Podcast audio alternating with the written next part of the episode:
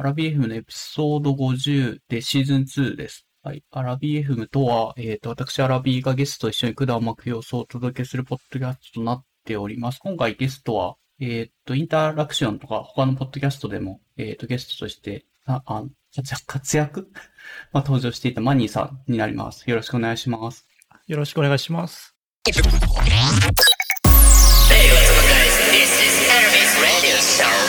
With a guest invited from all over the world. Enjoy the journey.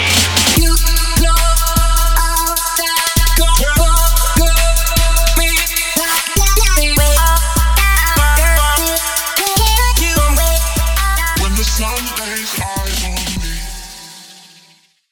はい。えっ、と、まあ、急に、ちょっと先週、ていうか今週ですよね。そうですね。まあ、声かけて3日前ぐらいです。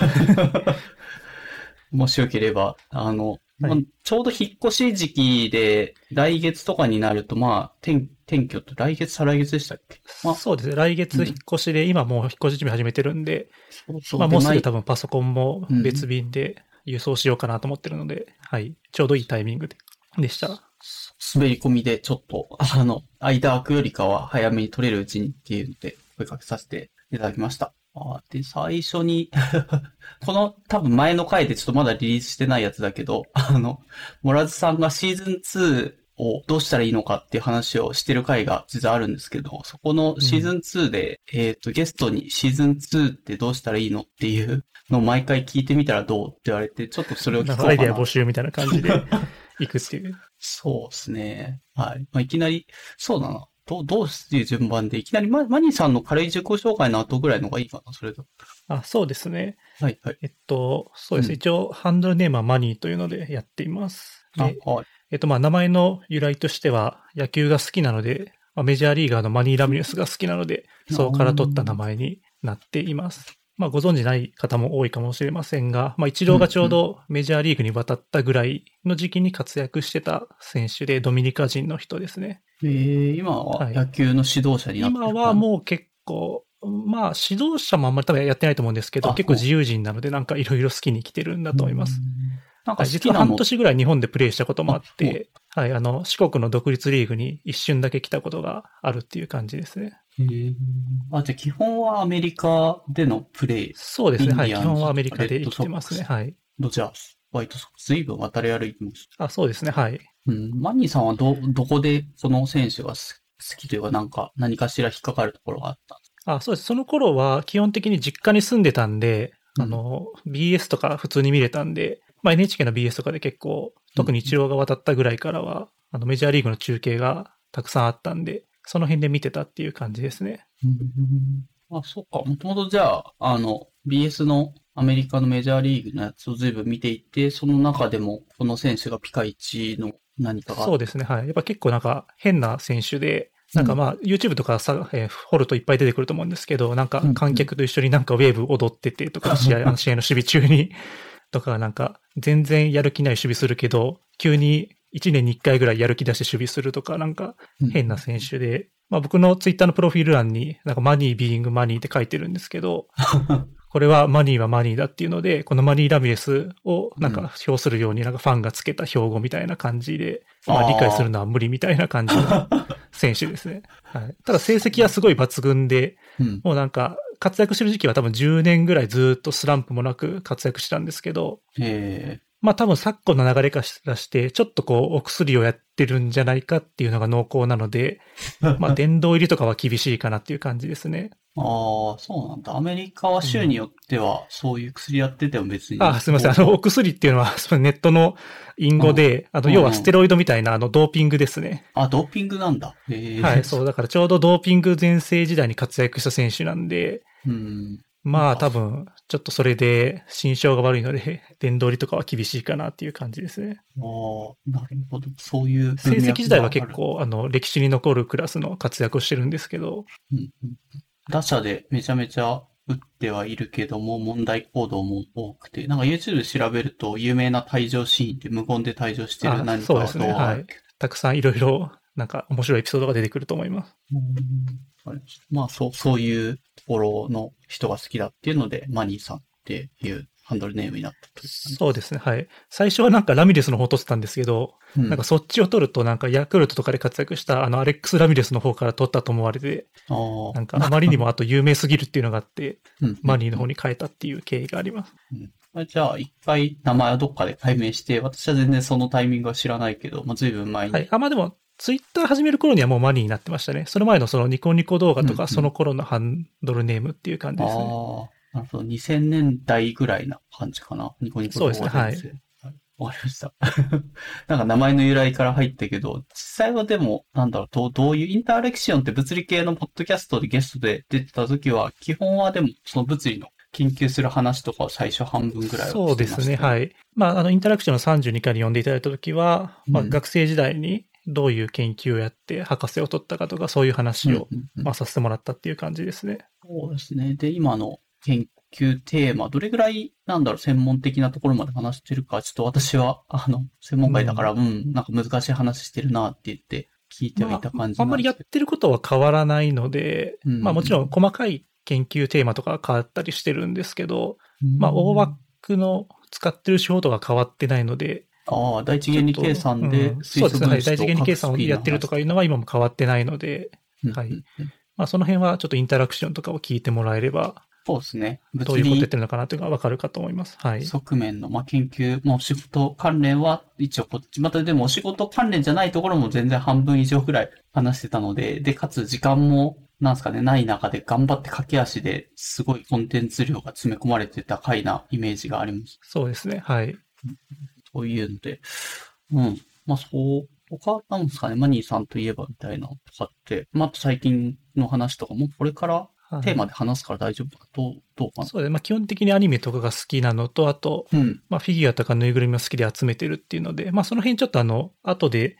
自分がやってる YouTube チャンネルとかの話も少ししようかなと思うので、ああ、まあその辺でちょっと絡めて喋れればいいかなと思います。自分がマニーさんのそういう、なんだろう、コンテンツとか、まあ、ラジオじゃないけど、スタンド FM とかをやってた時代もあったじゃないですか。それが今 YouTube はいに移ってとかっていう遍歴で言うと、うんうんスタンド FM あたりで一人で、あの、めっちゃコンテンツの見た映画の話とかを話してるのを私はコツコツ聞いてた。一応リスナー側で聞いてたっていう経緯があります。うん。もともとコンテンツクリエイトはちっちゃい頃からというか、なんか興味があってやってみようかなって、ちょうどタイミングが、去年、一昨年ぐらいでしたっけ？全然クリエイト系はやってなかったんですけど、はまあちょっとこのコロナに入ってから仕事関連で動画を作る必要が出てきたんで、あうん。まあ動画編集ってちょっといこのやってないと忘れちゃうっていう側面があるので、あまあ、せっかく勉強するんだったらちょっと定期的に編集をやって忘れないようにしようと思って YouTube を始めたっていう感じなので、なるほど。まあ、本当にコロナ仕になってからっていう感じですね。うんはい。そう事です。で使うからってことなんです。うん。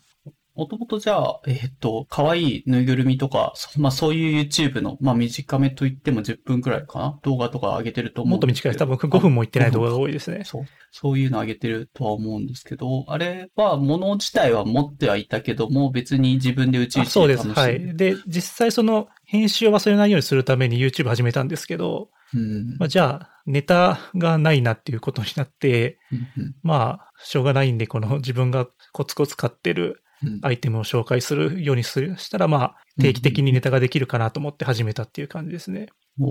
まあ、再生数とかには多分繋がらないようなネタだと思うんですけど、まあ、それでも、とりあえず、メインの目的が別にお金稼ぐとか再生数稼ぎじゃないんで、うんまあ、全然問題ないかなっていうので、それで今も続けてるっていう感じですね。おーなるほど。そっか。まあ、技術研鑽の一環みたいな、まあ、動画編集としてのそうですね。はい。まあ、その中でちょこちょことなんかその、もうちょっといい感じの動画、動画ってそのえ映像の綺麗さみたいなのをちょっとずつ改善していってるっていう感じですね。うん、そうですね。カメラもまあいいし、最初でもスタンド FM から流れてきた流れだとちょっと一人ラジオみたいなので、なんか自動でモンテ起こし入るようなやつみたいなのもあったような気ああがするけど。そうですね。それで結局、音声コンテンツをどうするかってなった時に、うんまあ、YouTube だと映像もつけないといけないので、そこでなんか、とりあえずスライドショーをつけてみたりとか、そんな感じをしてやってて、まあ、正直うん、ほとんど音声コンテンツ上げても再生されないんで、なるほど。まあ、コツコツ上げ、あとコツコツ上げると、その動画一覧がその音声コンテンツだらけになって埋まっちゃうんで、まあ今はなんかそのワンクールに1回そのアニメの感想を1時間ぐらい語る音声コンテンツを撮るぐらいにしてるっていう感じですね。なるほど。自分で意識的にじゃあ調整して、前、サンド FM でやってた時は結構そこそこハイペースではないけど、それなりのペースでそうですね。あの時は基本的に一応1日1本上げるっていう感じで、まあ短いやつですけど、それをやってたんですけど、まあそれをやっちゃうと、なんか YouTube の一覧がそればっかりになっちゃうんで、多分登録者数とかも減っちゃうかなっていうのをやめたっていう感じですね。なるほど。一応リスナーとか YouTube に最適化とは言わないけど、まあ合わせた形で今の形式になっていて、まあ確かになっていう内容にはなってます。誰かしら多分あのぬいぐるみ興味あると思うんですよね。最近出たこのぬいぐるみなんですけど、みたいな話をしてて。そう。うん。まあ面白い、面白いので、まあ多分これはその後とかにもまた話で出てくるんですかね。あ、そうですね。ちょっと後で、そのネネタ振りをしようと思います。あ、はい。ありがとうございます。まあそんな感じでコンテンツクリエイトを、まあ、あの、ここ数年ぐらいで始めたのと、まあ研究をされている人だけども、話すことはたくさんありそうなので、今回、あの、急遽、引っ越し前に声かけさせていただいたっていうのが一応経緯かなって感じです。はい。まあそんなところで、えっ、と、いきなりなんですけど、最初にちょっと話してたシーズン2っていう、あの、テーマがあって、この RBFM というポッドキャストを一応今3年目であるけども、なんか2022年になったから、まあ、シーズン2って言うと、あ、わかりやすいかなっていうので始めてみたんですけど、何をしたらいいのか、いまいちわかってないので、まあゲストにアドバイスすれば聞きたいなっていう感じなんですけど、なんかありますかね？そうですね。うん、まあ、結構僕は毎回面白く聞かせてもらってるんで、何かを特別変える必要っていうのはまあないような気がしますけど、まあ、出演者の気分的に、うん。まあなんかこう、リクエストのあった人をもう一回呼ぶとかしてもいいのかなっていうのは思いますね。まあ、もう、まあ多分呼んでる人もたくさんいると思うんですけど、モラズさんとかも何回も出てますし。うんそうですね。そっか、確かに、あんまり、ど、どれ、どの人にもう一回声かければいいかっていうのは、聞いてる人からというか、なんとなく自分の気分で声かけてて、モラズさんが今多分5回目とか多い、出てもらってるけど、マニーさん的にはこの人とかっていう人がいるっていうことですか？あそうです。結構皆さん楽しく聞かせていただいてるんですけど、まあ、最近の中だとどうでしょうね。さきさんとかはまだまだいけそうな 余力を感じましたけどね。ああ、確かに。こち亀について4時間とそうなんですよね。実質5はい。そっちもありました。結構デザイン系に関してもね、まあなんかまだ余力がありそうな感じはありますよね。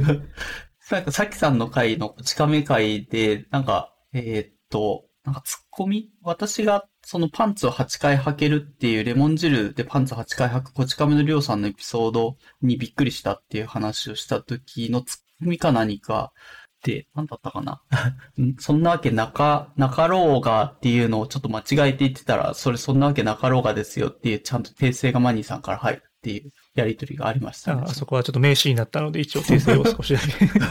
あの回あそこが名シーンいや、聞き直したら結構いい感じのツッコミを入れてもらってて、なんかそんなにゴリゴリ突っ込むタイプでもないけど、なんかすごいいい感じ自然に突っ込んでましたよね。あ、さっきさんが。そうですね。はい。いや、あの、さきさんの回は結構僕の知り合いからも、LINE でさきさん回は良かったというメッセージが届くぐらい、あ、マジですか。多分良かった回だと思います。はい。えー、そうか。なるほどな。さきさん自体の話ぶりも、まあやっぱ好きなんだろうなっていうのがすごい伝わってくるし、まうんあ熱いですよね。そうですね。はい。で結構まあ、ほぼこち亀の話でしたけど、間にちょっとお便りに答える感じで、そのデザインとか、そういう系の話もあって、うんまあ結構面白いなっていう感じがありますね。なんか面白いですね。そういう感想が、なんかマニーさんの友達からマニーさんに来るっていう。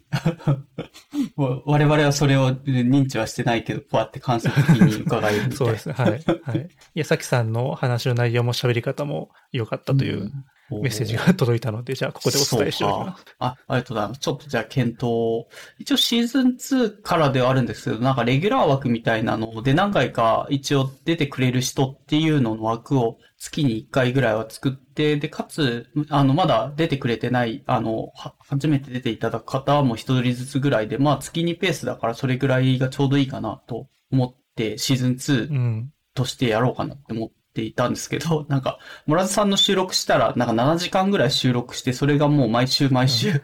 ここ最近、まあ、前、中、後と分かれている感じで、1月このままだと、あの、新規のゲストがいないなっていうので、急遽マニーさんに声かけたみたいな、そういう、なんですかね、裏話みたいなのもあったりしますね。うちうちですけど。うん。わかりました。じゃあ、そういう意味だと、マニーさん的には、レギュラー枠みたいなので、かつ、なんだ、もうちょっと、今、あんまりさきさんを、なんかすぐ、レギュラーで何度もっていうのは、あんまり考えてなくて、むしろ、再生数とかだけ見ると、ムート君の回が、あの、やたら、去年1年の中だとまああれも面白かったですね。はい。ムート君なあのかなの回も僕は結構好きでしたね。はい。ちょうど秋リリースでしたよね。ああ、そうです、そうです。9月。ぐらいかなあの、ちょうど、そうですね。ちょっと、結構なんか、多分誰かの回で、その、ポッドキャスト聞くときになんか、その時歩いてる道とかとなんか、結びついて記憶になるみたいなああ、話がありまトしたっけ？リボールさんですね。あ、トリボさんですか？ね。いや、はいなんかそのムート君の話を聞いてるときに、確かちょうどあれ、秋リリースで、僕がちょうどこの札幌の道を歩いてて、うん。めちゃめちゃ綺麗な青空と紅葉があって、なんか、人生っていいなと思いながら、こう、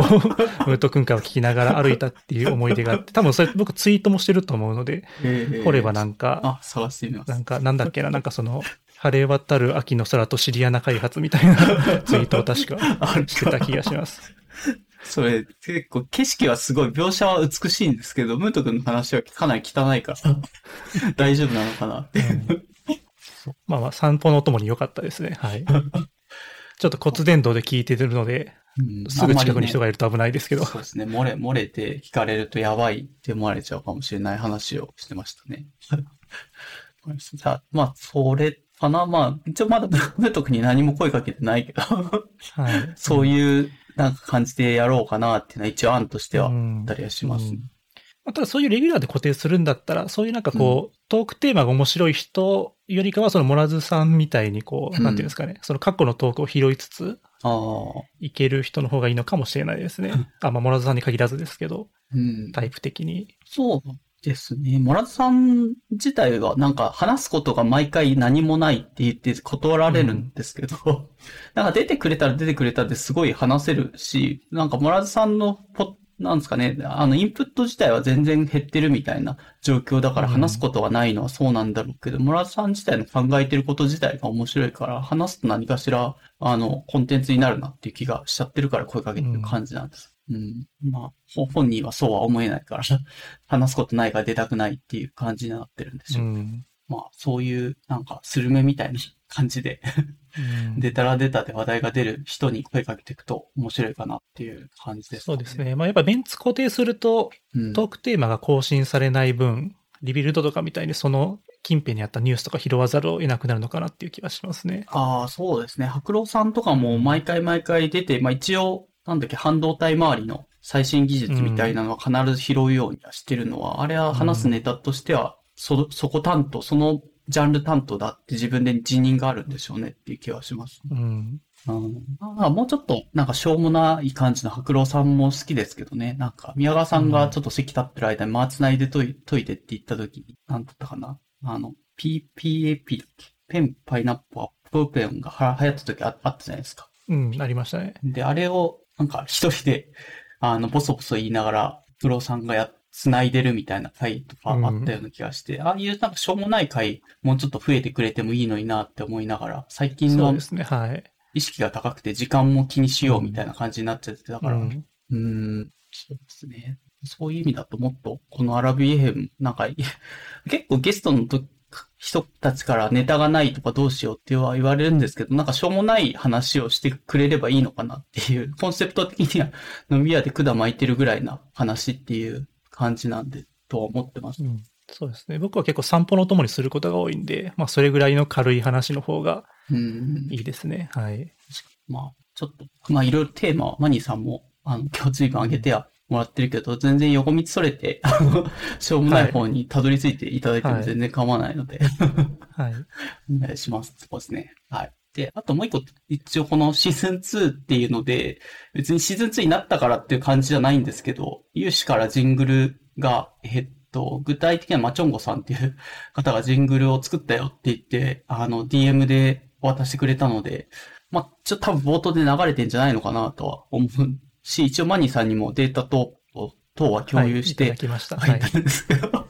どうですか？一応これ撮る前に一回聞いてみたけど、すごいなっていう。それはすごいですね。かなり、こう、イケイケな感じのかっこいい感じのそうそうジングルで。これ、話してる我々のなんかトーンとどこまで合うんだろう。まあ結構なんかこうギャップはありそうですよね。この入りとあの、ゲストと管を巻くみたいなところの入りとあの、ジングルのギャップがあって、面白い感じの。まあ面白いから使おうかなと思ってるけど。うん。そうですね。だこの、このジングルにさらにあの、うん。えっと、モラズさんの、ここから中編ですみたいなのが入って、話が始まるみたいな。あ全然合わないけど。水と油ぐらい合わない。うん、そうですよね。なんかこう、かっこいい音楽番組で始まるのかなみたいな、こう、ジングルが。中身のコンテンツは手作り感満載で、そんなにテンション上げて話すタイプでもないから、うんこうね、とつとつと話しちゃうっていう感じになるけど。まあ、どうとりあえず使っていくのがこういうのは大事かなっていう。結構、ポッドキャスそトうですね、はい。いろんなの聞いてるとジングルですごい華やかなジングルからスタートするけど、中身はまあ普通のおじさん二人が話してるみたいなやつとかもそうですね、はい。するんで。なんかあの、音量、例えばなんかこう、フェードで入ってフェードアウトしていくみたいにすればいいのかなっていう。多分いきなりこう、あの、大音量で来ると結構、うんで、大音量で終わ終わると、うんギャップがあるので感じるかもしれないですけど、結構ラジオでも結構フェードアウトしてトーク始まることも多いですよね。ああ、そうですね。あの、始まりのオープニングが。うん。そういう感じでやると結構うまくつながるんじゃないかなっていう気はしますね。じゃあ、入りの音をちょっとちっちゃいところからスタートしてって、まあ、ちょっとしたらあの、大音量になって、そうですね。はい。そこからまた収束して、まあフェードインはいらないかもしれないですけど、フェードアウトはあった方がいいかもしれないかなっていう気はまあ、なんか、試してみるよいいんじゃないですかね、いろいろ。わかりました。ちょっとじゃあ、あの、まあ、多分リス聞いてる人は冒頭にそういう何かが入ってると思うんで、まあ、もう一回巻き戻して聞いてもらえればなっていうので、うんちょっと答えはないけど、とりあえずすごい華やかなジングルが有志から届いたので、それをい実験的に入れてみようかなと思っていう、まあ、シーズン2なのでねっていう話でスタートしてます。うん。そんなところかな。はうん。すいません。じじゃあ、シーズン2っていうので言えば、うんその、モラズさんがあの、ここから中編ですみたいなのを入れてましたよね。ああ、そうです。あれも、えっ、と、一応はいあれなんか、こう、うんうん。あ、どうぞ。ね、巡り巡ってなんか、すごくいいなっていう。なんかいろいろなんか苦心されてましたよね。なんか音楽を入れて終わろうとしたりとか、機械音声とか。そうそうそう。いや、そうなですよ。あの、モラズさんの音声で結構、正解にたどり着いたんじゃないかっていう 考あれ、あれが正解なのか。え。いや、わかんないですけど。まあ悪くはないですね。一応途切れてる部なんかその、ト。ーク内容との、なんかこう、なんていうんですかね、うまく、きこう、同じテンションで終わって、同じテンションで始まるっていう、っていう観点から僕は結構聞きやすいなと思いましたね。ああ。まあ多分好みの問題だとは思うんですけど、うん。いや、あ、まあ機械音声も結構良かったと思いますけどね。か。機械音声を何も考えずに入れたらちょっと違和感がすごいっていうのが来たんで、まあ試行錯誤してたけど、前回シーズン2になるんで、で、かつ、モラズさん7時間話してるから、これ多分3回ぐらいに分けないとリリースできないよって話したら、あ、じゃあ中編ですって入れればいいじゃんって提案してもらったから、じゃあお願いしますって最後の収録終わりにそのモラズさんに結構テイク3ぐらいしながら、うん笑っちゃうみたいなんですよね。なんというか。まあ改めて言われるとね、そうそうそう。あ、間違っちゃったとかって言って、それでテイク3ぐらいで撮ってもらったのがあれって感じです。うんまあ、悪くなかった。さすが、モラツさん、そう、アイディアはモラツさんでした。あれうん。で、一応じゃあシーズン2話題はこれぐらいで、まあ、は入りに、あの、そう話せればいいなぐらいだったんで、で、マニーさん自体の用意してくれたトークテーマがそれなりの分量あるので、そっちの方に入っといてもらえればなと思います。はい。で、じゃあ、あの、ちょうど、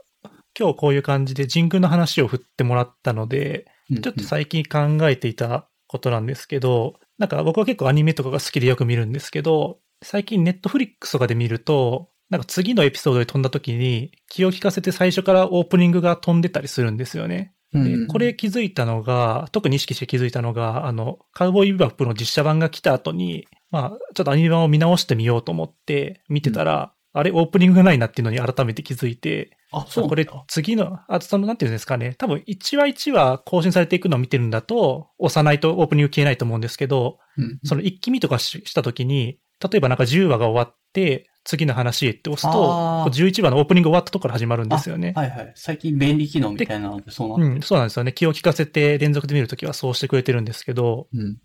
まあ結構、カウボーイビバップのオープニングとか僕結構好きなんで、なんか飛ばさないでほしいなと思って一時巻き戻らないといけないんですよね。もしくは一旦切ってから次の11話にを再スタートするかみたいな。っうん。あ、そういうこと？ていうところで、やっぱなんかこう改めて考えると、まあアニメの中にも、まあこのオープニング飛ばしてもいいかな。いや、やっぱり絶対聞きたいなっていう好みが絶対あって、っていうのをちょっとそのアラビーさんのジングルの話を聞いたときに、こう思いついて、まあこのアラビーさんのジングルもこう飛ばせない、好かれる感じになるといいなという思いがあったので、ちょっとこの話をしてみたっていう感じですね。うん。アラビーさん的にはなんか思いつきます？そういう、このオープニングとかエンディングとかよかったな、みたいな。いやー、パッと言われて、そうだ。うん。まあ自分もアニメのオープニング聞くの好きだから、でも何回も聞いてるうちにいいなっていう風になるのが多,、うんうん。多いから、大体聞きたい派ではあるんですけど、そう。ん。すいません。パッとは思いつかないけど、はい。マニーさんは大量に 上げてくれてるぐらい分あるって感じなんですね。飛ばせないエンデまあ、ィングパッと思いつつく分を何個か上げさせてもらったんですけど、だから最近のもちょっと多いんですけど、結構一番好きなのが、まあ、そもそも要素で考えると、まずそもそも曲がいいか、まあ、この好みっていう面ですけど、曲がいいかどうかっていうのもありますし、うん。その作品の雰囲気に合ってるかどうかっていうのもありますし、あとその絵がいいかどうかっていう、まあ大体この3つぐらいがあると思うんですよね。うんで、その中で結構一番好きだったのが、あの、91days っていう、なんかマフィアもののアニメがあって、うん。まあちょっと作品の内容はちょっと後で紹介しようと思うんですけど、これのオープニングが、あの、凛としてしぐれのボーカルの TK さんが、えっと、個人名義出してるやつで、シグナルっていう曲があって、これはまあ YouTube でも MV が上がってるんで聴けるんですけど、これは、あの、作品の内容にすごい合っていて、あの、話の内容的に、このマフィアに親を殺された子供がそのマフィアに入って復讐するっていう、まあ、ゴッドファーザー2みたいな感じの話なんですよね。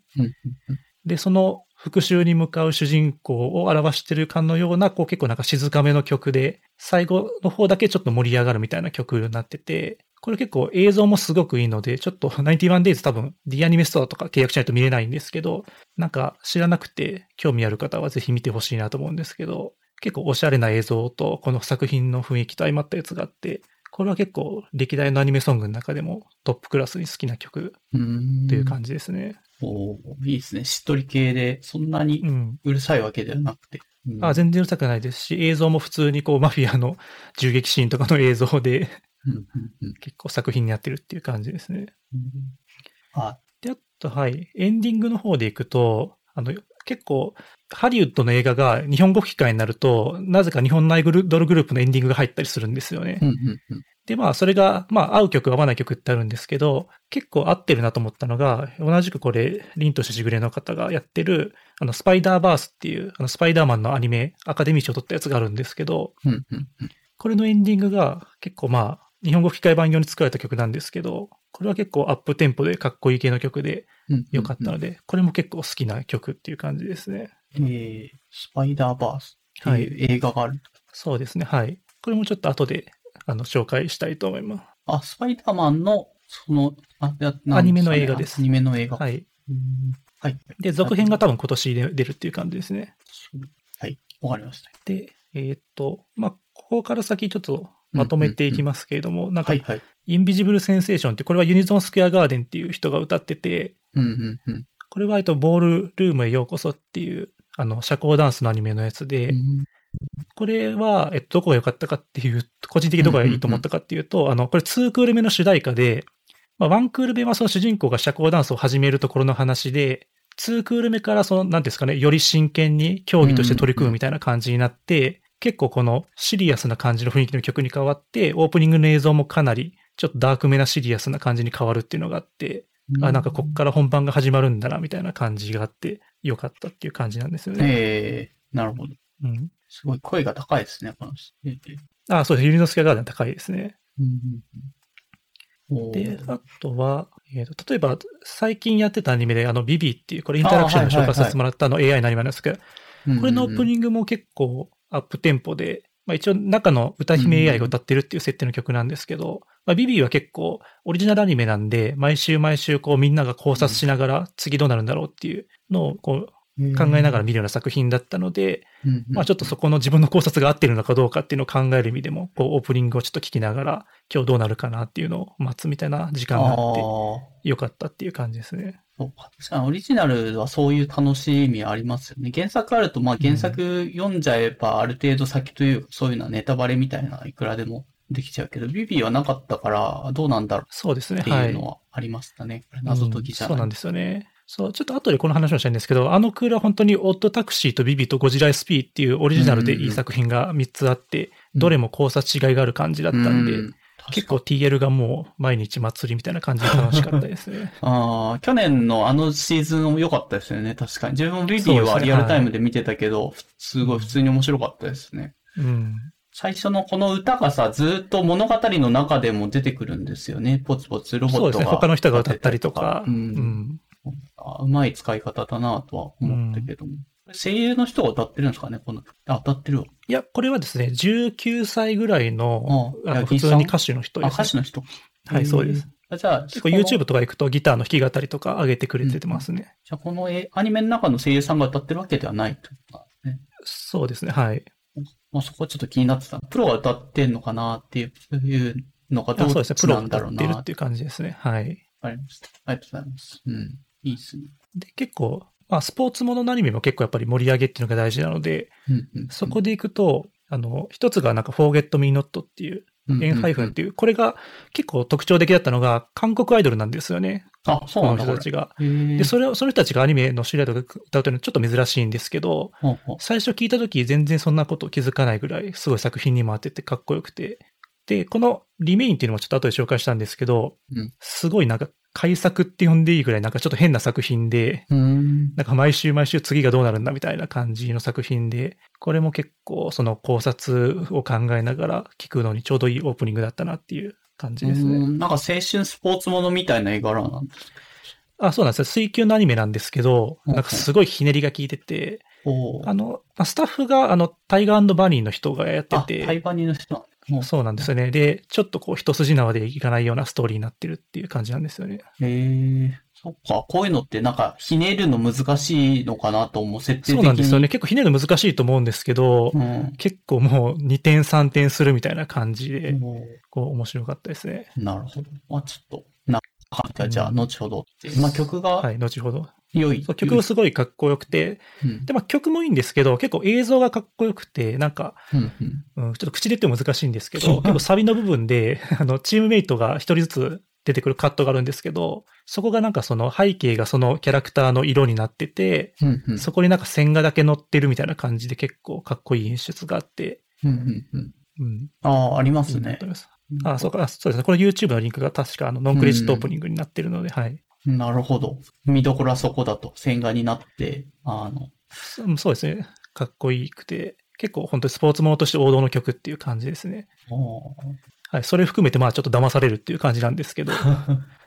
歌ってるのは韓国アイドルなのかなっていう感じ。そうです。ね。はい。あの、BTS っていう人の後輩みたいな感じです。あ、BTS の後輩が、えっ、と、はい。同じ事務所の、はい、後輩ですね。確か一人ぐらい日本人がいるとかそんな感じだったと思うんですけど、ほほぼ全員韓国人だと思います。多いですね。まあ去年とか一昨年ぐらいから、その BTS って各アイドルが、すごい、なんかどのポッドキャストを聞いても、まあ特になんか女性同士でやってるポッドキャストで BTS の話題出ないことないなぐらい思って聞いてはいる感じですけど、まあマニーさんも持ってるんですよね。確かにその文脈。そうですね。僕も結構好きですね。うんうんやっぱ戦略とかもすごいしっかりしてるし、まあ曲もいいですし、うん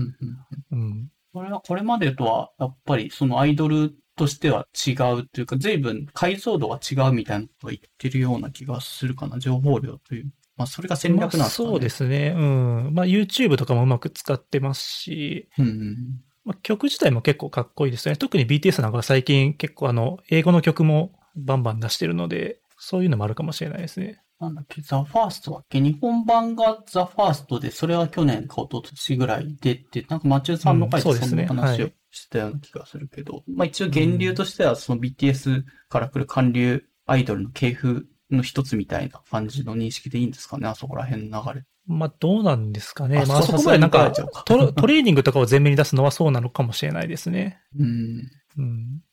えーまあ、じゃあ多分これからも注目されうん。続けるんじゃないのかなという気は、まあ今年ももちろんって感じうございます。ではい。次。そうですね。あと、スポーツ系でいくと、やっぱりこう、どんどんやっぱり話が進んで最終回に向かっていくにつれ、やっぱ積み重ねって結構あると思うんですよね。予選からうんうん全国大会に行ってとか。で、そういうのを結構うまく使ったなと思ってる曲が、あの、グランローデオのメモリーズっていう曲があってこれはあの、黒子のバスケのテレビシリーズの一番最後のオープニングなんですよね。で、これは要はあの、全国大会の決勝戦用の曲なんですけど、うんうんうんもう、この、そもそもこの黒子のバスケっていうアニメ自体が、主題歌は基本的にずっとグランローデオを歌歌ってるんですよあ、ね。はい。なのでもう半分一連卓章みたいになってて、うんまあそこを含めた、なんかその思い出補正を完全に込めた曲みたいになってて、これ多分ちょっとこの曲単体で聴いてもちょっとあまり思い出がないと思うんですけど、ああ、結構その映像うんも普通に、あの今までの1話からの映像とかがこうは背景に流れながら出るようなこのイントロになってたりとかうん、結構こう、さ、最初からこの黒子のバスケの終わりの曲にするっていう感じで使われてる曲なので、まあすごくいいっていう感じですね。なるほど。全部見て、うんオープニングも全部聞いていくと、最後の最後のこれがめちゃめちゃよく感じるようになるみたいな、そういう作りになる。ああ、そんな感じですね。最初結構王道の客から入って、うん途中ちょっとこう冒険したような変な曲が入って、最後またこう一番かっこいい曲に戻ってくるみたいな変遷があるっていう感じですね。ああ、確かに。ありますよね、アニメだと。なんか途中でちょっとその、おちゃらけたとは言わないけど、あ、こんな曲調になるんだっていうのを挟んだ後に、うん。あ、これこれうんこれ聞きたかったんだよなって最初の雰囲気に戻ってくそうなんですよね。るみたいな。うん。そう、途中やっぱりその冒険した曲出した時も、このグランドテオ自身がもう、黒黒バスケスタッフに信頼してもらってるから、あえてちょっとずらした曲を出したみたいなことを自分たちで言ってるんで、ああ、まあそういうのも含めて、こう最後の一番かっこいい曲みたいなうん。感じですね。えーまあ、アニメにおいて、やっぱオープニングとかの、その、大事ですね。シーズン、うんシーズンみたいなの多分切り分けにももちろんなってるし。うん、そうですね。やっぱりさっきの2グルメの話じゃないですけど、やっぱり結構なんか区切りとしていいなっていうのありますよね。曲を変えるっていうのは。うん、そう、そうですね。RBFM シーズン1曲ないから、シーズン2から無理やりあ、そうですね。はい。つけていくスタイルにな、しようかなと思ってるけど、うんまあやった結果、それなりに合うかどうかわかんないから。うんまた、まあでもやっぱり今年1年あのジングルでやって、来年変えるとやっぱりなんかちょっと変わったなっていう感は出ると思いますけどね。ああ、なるほど。大事だ。ちょ、ちょっとそうですね。やってみ、続けるのが大事だし、まあシーズン2ですと言い続けるのが大事って村田さんも言ってたんで、まあやってみようかなと。まあ聞いてるとね、だんだん馴染んでくると思うんで。わかりました。まあ大事、大事ですね。やり続けるっていうの。うん。あありがとうございます。で、あと最、はい。あ最後と、うん。変なところでいくと、同じグランローデのアウトサイダーっていう曲があって、うん、うん。これはす、あの、挿入歌で、まあ戦闘シーンとか流れる曲なんですけど、うん。これはむちゃくちゃかっこいいんですけど、流れてる場所が、あの、うん実写版のキューティーハニーのドラマなんですよね。へえ。そう。でも曲はめちゃくちゃかっこいいんで、結構僕の好きな曲の中の一曲なんですけど、それは、キューティーハニーのドラマうんドラが、マはどうだは、まあ、結構、グラビアアイドルが出てやってたドラマなんですけど、ただストーリーなんかめちゃくちゃシリアスで暗いみたいな感じなんですよね。うん、なので結構、まあ、評価は、まあまあ分かれてるっていう感じの作品なんですけど、Google まあで調べようとすすると、ごいかっこいいです。実写ひどいっていうのがなんか候補に上がってくるから、まあそうあ、でもいう声もあったそれ結構難しくて、あの、うん。実写版の映画とかもあるんで、その実写っていうのがどれを指してるのかっていうのがあるんですよね。そうか。映画だとはちょっとだけど、まあ普通にドラマ良かったとかそういう可能性もある。そうですね、はい。うんあん、安野さんでしたっけこれ撮ったの。いや、少なくともドラマは違いますね。あ、違うか。じゃあ違うの。うん。まあまあそういうのが、うんずいぶん前ですよね、これ。キューティーハニー実写そうですね。はい。だいぶ前ですね。10年前ぐらいですかね。うん結構これまでの流れだと、その、絵、絵と曲が合ってるとかそういう話だったけど、これに関して言うと、まあだからその戦闘シーンと合ってるかどうかみたいな感じですよね。マニアさん的には。要は、あの、ちょっとインタラクションでもあの、処刑用 BGM って話をしたんですけど、その敵を倒す必殺技を打ったりするときに流れる曲っていう感じなので、あーこのキューティーハニーのやつはぴったりだったって感じだ。まあそうですね。あとこの曲自体が結構かっこいいっていうのもありますね。あー聞いてる感じだと、この曲自体単体としてなんか好きそうだなという、なんか話されてあそうですね。はい。うん。まあ、そういうオープニング、エンディングの話から、はい、っていう。はい。でですね、うん。えーっと、ハガレンの話も何回か出てきましたよね。あ、はいはい。このウスターさんの回とかで、うんはい。で、出てましたね。ハガレンって結構オープニングエンディングの評価高いんですよね、どれも。ああ。結構やっぱ人気の曲が多くて、うんうんうん。で、中でも結構好きなのが、このラルクが歌ってる2曲なんですけど、うん。両方とも劇場版で、一つはなんかグッドラックマイウェイっていうのがあって、これは、えっと、2回目にアニメ化された方の映画版ですかね。確か。うんうんで、それのエンディングで、これは何がいいかっていうと、本当にちょっと映画見てない人に申し訳ないんですけど、こう最後、こう、その街の問題を片付けて、うん。じゃあ次の街に旅立とうっていうところの、こう列車が走っていったところで、この曲が流れてきて、まあそのスタッフロール流れてるところをずっと列車が走ってる状態の映像が流れて、この曲が流れ続けるんですけど、この曲がなんかこう、次の街に旅立つのにちょうどいい感じの曲なんですよね。旅立ちの曲っていう感じで。まあタイトルからそうなんですけど、グッドラックマイウェイみたいな。なんかそこのこう、ちょっと映画が終わった余韻にうん完全に浸れるみたいな、うん、曲で。で、もう一つのリンクっていう方は、これは1回目のアニメ化の方なんですね。シャンバラを行くものっていううんうん映画のオープニングで、こっちはあの、要はあの、ハガレンが全然完結しない時に作ったやつなんで、後半完全にオリジナル設定とかが入ってきてて、本編よりも結構ダーク寄りの設定のやつなんですよね。1回目のアニメ化っていうのは。ああ、ダーク寄りっていうのは、どう、どうだろう？もうちょっと死ぬとか、そういう描写がいっぱい入ってくるって感じ？あなんかそのホモンクルスの設定とかが、ちょっと、よりトラウマを植え付けるというか、うんそういう感じの暗い設定になってるっていう感じなんですよね。あなるで、それの話にケリをつける映画の主題歌なんですけど、うんまあこれも結構かっこいい感じの曲で良かったですね。うん。うんなんか聞いたことあるかもしれない。なんかまあ、まあ、ラルク自体は、でもこれいつの曲だろう？何年ぐらいですか？いや、だいぶ古いです。多分古いっすよね15年とかそれぐらい前の曲ですね。はい。曲調も結構、まあ、テンポが、まあ、良くて聞きやすい、うん聞きやすいけど、ちょっと古いかなっていう感じがする。そうですね。はい。これも結構こう、オープニングがほとんどこう、絵芝居みたいなオープニングの映像なんですけど、まあ結構ところどころその、テレビ版の最終回の映像とかを使いながらっていう感じなんですよね。えー、劇場版、ハガレン。マスターさんとか多分見てるんだろうな。うん。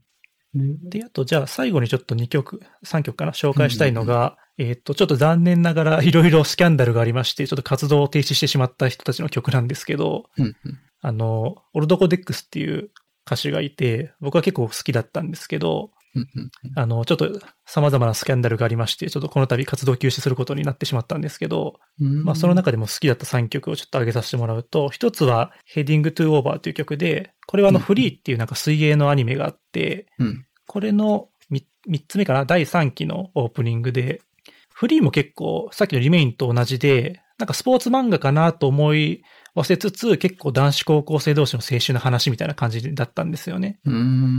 うーん。で、それで1期2期ってきて、だんだんちょっとこうスポーツ寄りになってきて、これ3期になって、ついになんかこう、競技として水泳と向き合うみたいな話になってくるんですよね。あ、そう今まではなんかこう自分が泳ぐの好きだったから水泳してるけど、うんだんだんなんか勝ちたいみたいな気持ちが芽生えてくるみたいな感じで、えで、結構なんかそういうのに合うように、こう、この曲はすごく、こう、スポーツものっぽい、かっこいい感じの曲になってて、好きだったっていうのと、ー、あと2曲目の G エクスペリエンスっていうのは、これはあの、黒子のバスケの総集編の劇場版の、まあ、オープニングの曲みたいな感じで、うん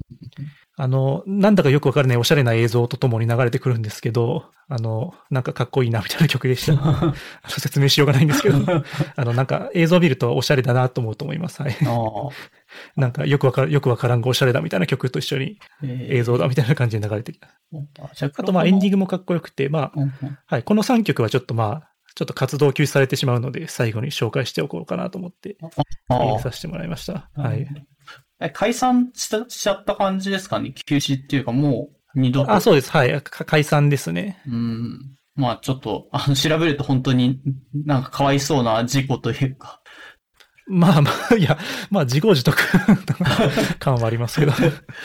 あれでも結構そういうのはやるんじゃないですか？ライブとかだと、なんですか、パフォーマンスとして。それでたまたま事故が起きちゃったのかなという感じで、まあ字面だけで見るとそんな感じだけど、そういうわけではない。えっと、多分それちょっと違うニュース見てあ、ます違うニュースね。そっか。えーっとライブでなんか失明しちゃって、いやいや、えっ、と、この方がやらかしたのは、えっ、と、うんボーカルの方が、うんえっ、と、結婚してるんですけど、うんなんかファンの女性と不倫してうん、なんか、その未発表の音源を聞かせたんじゃないかっていうスキャンダルですね。ああ、なんかある意味ファンを。一応本人はなんか未発表の音源は聞かせてないっていうことを言ってて、まあ 結局なんかその本当のところはあやふやなんですけど、うんまあまだ正直あの、復帰できてないっていう状態なので、ソロとしても。ええあ、そう。休止、解散ではなくて休止だから、一回やるかもしれない。あ、いや、解散だったような気がしますね。はい。ちょっとうろ覚えですけど、はい。男でのっていうのは、声優さんとあ、か。が、えっと、グループ名で、えっと、二人いまして、そのボーカルの方が鈴木達久さんっていう男の声優の方で、もう一人がなんかペインターの方で、だから一人が歌って、一人がライブ中絵を描くっていう、なんか二人組で、はまあ絵を描きつつ、たまにコーラスに入ってくるみたいな感じなんですよね。あ、ああ、そうか。で、その、なんすか、ボーカルの人は結構有名な、リサさんの。声優だったんですけど、はいはいあ、そうそうです。はい、リサさんの旦那さんあ、でこ、こ、こういう風に繋がった。で、声優としても人気だったんですけど、ちょっとそういうスキャンダルがあって、今声優としても復帰できてないっていう状態ですね。ああ、そう。なんか、リサさんも随分どうしようわかったけど、一旦許してちょっと様子を見てるのが今みたいな感じだったような、ちょっと、あんま置いてないけど、うんニュース的に。うんそっか。結構有名な、めちゃめちゃ有名なスキャンダルによって、このグループは解散に追い込まれてるっていうので、今3曲紹そう介してる。ですね。やっぱ声優としても結構売れっ子だったんで、うん。こう、こうバンバン今なんかその代役が立てられてるっていう状態なんで、今降板して、うーん。なもったいない。うん。そんな話がある。そうですね。はい。うんまあ、あとちょっともうさらっとだけ、あとなんか、はいはいはい仮面ライダーファイズのエゴっていう曲とか、まあ、ガンダム00のファイトとか、カウンターアタックとか、まあ、その辺の曲も好きなので、興味があればっていう感じで、はい。まあ、オープニングエンディングとかそんな感じで、まあ、好きな曲があったら、まあ、ぜひ飛ばさずに見てくださいという感じですかね。はい。ありがとうございます。え最初ちょっと聞き逃しちゃったけど、ネットフリックスっはいてそういうのオンオフ設定じゃなくて自動で飛ばされちゃうって感じなんですかね。デフォルトだと多分飛びますね。設定で変えられない。ルとかでも言われてるのが、あの、映画のスタッフロールが流れると次の映画に行っちゃうみたいな、あの、もうちょっと余韻に浸らせてくれよみたいな話を多分今週か先週もしたと思うんですけど、ああ。まあ結構なんか気を利かせてバンバン次の映像流すんですよね。うーん。映画館とかだとスタッフロール流れてそこで立っちゃうっていうのも、まあ人によっては全然あるとうはん。思うけど、うんそれを配慮してというか、どうせ聞かない人のが多いでしょうみたいなので、スパッと切っちゃうみたいな感じですかね、ネットフリというよりかは多分視聴停止される前に次のを見せ始めるってことだと思うんですよね。ス。あおそらく。あ、なるほど。要は映画見終わって、女子うんじゃあ今日はここで終わろうっていうんじゃなくて、もう一本見ろっていう暗黙のメッセージかなと思うんですけど。そうか。なるほど。法律を、まあ、そんだけ、あの、たくさん見ればそれだけ契約を離れづらいんじゃないかっていう戦略そうですね。じゃあこの一本見て好きな見終わったから契約解除するかっていうんじゃなくて、うんまあ、無理やり一本流して、じゃうんあ最初1割見たから、やっぱこれ見終わるまでは契約続けようかみたいなのをやりたいんじゃないかという気はしますけどね。確かにな。映画館だともうそれで終わりってスパッとなってるけど、ネットフリックスは無限に見るサービスでは、まあ見れるサービスであるからっていう側面があるのかもしれないと。うん。はい。まあそんな感じでオープニングエンディングがどんどんカットされていくけども、まあちょっと意識的に聞聞くとやっぱいいもんですよっていうのを今回紹介してもらったところですかね。そうですね。はい。うん。はい。あうんりがとうございます。じゃあ次のトークテーマはどうですかね。はい。で、次のトークテーマなんですけど、まあ今あの、オープニングエンディングとか、要は好きな曲って結構散歩の時に聞いたりするんですよね。うん流しながら。で、まあそれと同じぐらい結構、ポッドキャストとか聞く、とかラジオ聞くのが好きなんですけど、はい。まあそういう感じでポッドキャストを聞いてるんですが、えっと、ちょうど今日の収録が1月23なんですけど、昨日、あの、リサーチャットの128回が多分公開されて、うんうんうん。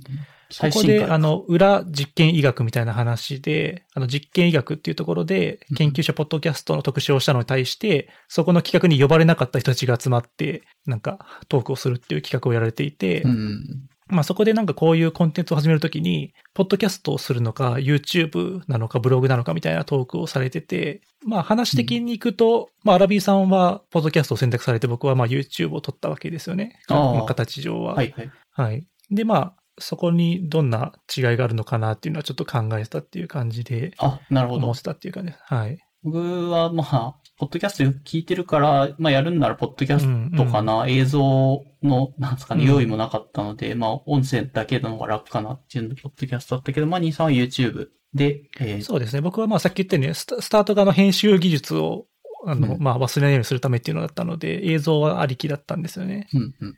うん。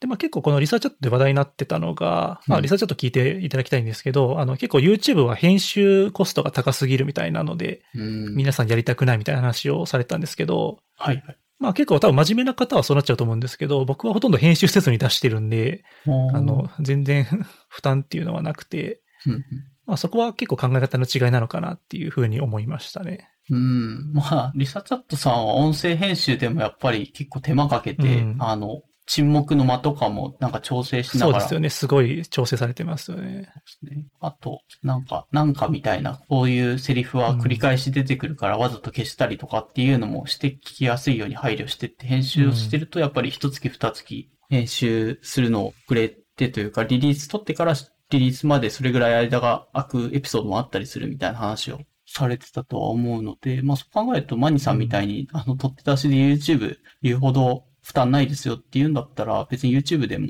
ポッドキャストでも手間は変わらないのかなっていう気はしますね。まあ結構やっぱり字幕をつけるかどうかっていうのが大きな分かれ道ですよね。字幕つけるあととんでもない研修コストになるので。ああ、そう。字幕はやっぱめんどくさいですね。自動字幕って、なんか一応なくはないじゃないですか。リアルタイムでやるやつって。やったけど、そうですね。はい。結構話し方が滑舌悪かったりとかっていうのもあるとは思うけども、どうしてもミスは絶対出てくるんで、うんそうですよね。まあ、それを考えるとやっぱ手でつけなきゃいけないのがまだ現状なんですかね。字幕 YouTube に対して。うんあと、アラビさんはなんか、ポッドキャスト聞くのを選ぶときにどんな感じで選んでます？ああ、うーん、なんか、聞き、一応自分の聞いてるいくつかのやつっていう、まあリサーチだともちろんそのうちの一つだけど、うんリリースしたタイミングで出てたらやったっていう感じで聞くけど、まあ結構すぐ消化されちゃうので、うん。まあ人からおすすめされてるやつとかを、えーっと、うん新しい回から遡って全部リストとして投げ込んで、それをまあエンドレスで聞いてるっていうのが多いかな。うん。うん。なんかあの、ツイッターとか見てると、結構、勉強系とちょっと語弊があるかもしれないですけど、結構真面目な、固めの話してるのを聞くことが多いのかなっていう印象があったんですけあ、ど。私が？そそうなのかな、なんかエンジニアの人が、なんかこういう本の内容を紹介しててとか、うんなんかこういう考え方なり、論文紹介なりとか、なんかそういうの結構聞かれてません？ああ、そうか。確かに。エンジニア系の、まあ、リビルドがそういう意味では好きだから、うん。そっちに似たジャンルのを聞いてることが、まあ、なくはないかなっていう感じはします。うん。なんか僕は本当に散歩とか、あるいはまあちょっと単純作業するときの BGM 代わりに聞くことが多いので、ななんかできるだけ頭を使わないような番組の方が好好きなんですよね。なるほだから、まあそういう意味で言えば、まあアラビア FM とかも結構肩の力抜いて聞けますし、あの結構皆さんの面白い雑談とか、なんかそういう感じでいくと、まあ研究者ではありますけど、まあ研究系の話とか、お堅いなんかね、ちょっとこう仕事論みたいな話よりかは、こう本当にこう 何も考えずに聞けるみたいな曲が好きなので、まあ、結構そういう雑談系メインで聞いたりとか、まああとは昔から結構音声コンテンツって意味では、ポッドキャストが流行る前からずっとなんか声優のラジオとかは聞いてたので、うんうんまあプラットフォームとしては、有名なのは、えっと超 A&G プラスとか温泉とかその辺があって、ああ、温泉聞いたことあるな。うん声優の人のやつ。まあそうですね、はい、その辺の番組はやっぱり聞くことが多いですかね。超 A&G プラスの方は、まあ面白い番組も多いんですけど、こちらは基本的にあの番組表に沿って、あの時間が決まって放送されてるタイプなんで、好きな時に聞くとかそういうタイプではないんですけど、なるほど。アーカイブが残ってるわけでもない。そうですね。なので、結構なんか自分がポッドキャストを聞く時の話、選定としては、うんまあその聞いてて疲れない感じの喋り方とか声っていうのなので、結構声で判断することも多かったりするんですよね。なんか結構聞いて、あ、この声はなんかしんどいなと思ったらもうそれだけで 聞かないとか、喋り方がちょっとしんどいなと思ったら聞かないとかいうので、うん、内容以前に結構そこで切っちゃうことも多くて、そう。なので結構やっぱりそのリサーチャットでは結構こう、再生数を増やすにはどうするかみたいな議論もされてたんですけど、うん。まあ結構あちらは完全にそう、研究の話をしていく中で増やすにはどうするかみたいな前提で話があったんですけど、まあ僕の聞き方としてはそういう感じなので、まあもちろん真面目な話の回を聞くことも多々あるんですけど、腰を据えて。まあ、ただ割合的には91ぐらいの9の方が 雑談系を聞いてるって感じですね。ああ、わかりますね。まあ、雑談系の方が聞きやすいのは、その通り、リサーチャット FM さんもすごい、あの、論文をがっつり紹介する回とかっていうのもたまにあって、ちゃんと聞いてはいるんですけども、まあ理解できるかというと結構全然違う知らない分野の論文の紹介は、うーん、なんか全然わからんっていう感じだったりします。うん。うん。うんはい。あまあ、あくまでもこれはあの僕の好みという話なので、うんうんうんあの、どっちがいい悪いっていう話ではないので、というのを一つ添えておきます。はい。うなんかマニーさん自身が研究者だから、こういう研究者がやってるポッドキャストみたいなのの人たちのノリがすごいわかるのかと思いきや、マニーさん自体は欲しい、まあ、希望するのは雑談系の方が希望っていう感じなんですかね。物理のすごい難しいポッドキャストがやっぱり聞くタイミングがリフレッシュ中とかに聞くことが多いので、あるいは、まあ、要は頭を使って研究している合間の単純作業のお供に聞くとかそういうことが多いので、うん。うん。あと、なんか、この、リサーチャットエピソード128、昨日、まあ出たタイミングで私もちょっと聞いてはいたんですけど、はいだった。かな？あの、研究者が、あの、偉くなるに従って、そういう、ポッドキャストみたいな、ゆるい場で発言しづらくなるみたいな話をしてたような気がしてて、うん自分でポジションを取って、あの、研究室の代表みたいな、顔役みたいな感じになった時に、こんなゆるいポッドキャストを続けられるかというとできないみたいな話をしたような気がしてて、うん、うんそういうもんなんか、一般的にそういうもんなんですかね。教授でそういうのやってる人がいない。まあ、いるけども、ちょっと硬い場になっちゃうって感じですかね。やる、やるにしても。まあ、分野によりそうな気もしますけどね。ああ、生物だからってことなのかな。その辺の切り分けがちゃんとできてるような人が多いところだと、うん。あんまり気にしないんじゃないのかなという気もしますけどね。結構なんか物理系だと、うん。なんか結構ね、こう、有名な先生も割とフランクな感じでツイッターを運用してますよね。ああ、そうですね。随分フランクに、うん。やっていて、仕事しろみたいなことも、なんか、あの、影で見ることもあったりはするんですけど。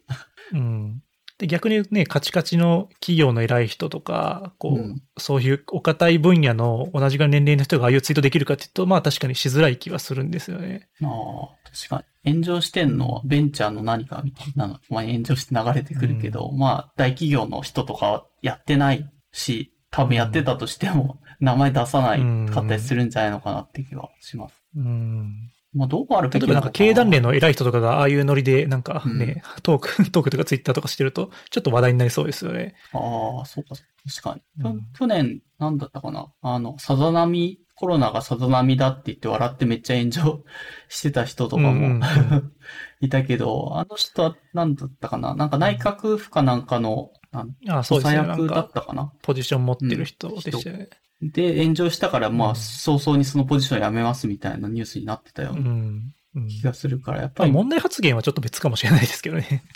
うん。まあ、一応その人自体は数字を見た上で、まあ、本当に言うほど重症者数が出ないのに、海外と比べても日本大したことないのに大騒ぎしすぎみたいうなん気持ちがあってさざ波ふふって笑ってたみたいな。うん、うん、まあ、国民感情を逆撫でしてたなって気がしますけど。うん。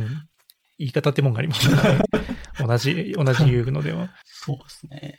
だから、ある程度ポジションがある人が発言しづらくなっちゃうっていう話で、まあ、リサーチャットさんの128エピソードでもそういう話が、PI とかになったらとてもじゃないけど、こんなポッドキャストをやってらんないし、過去のエピソードも全部消しますみたいな話もしてて、うんまあ、それはそれでちょっと残念だなっていうのがあるんですけどね。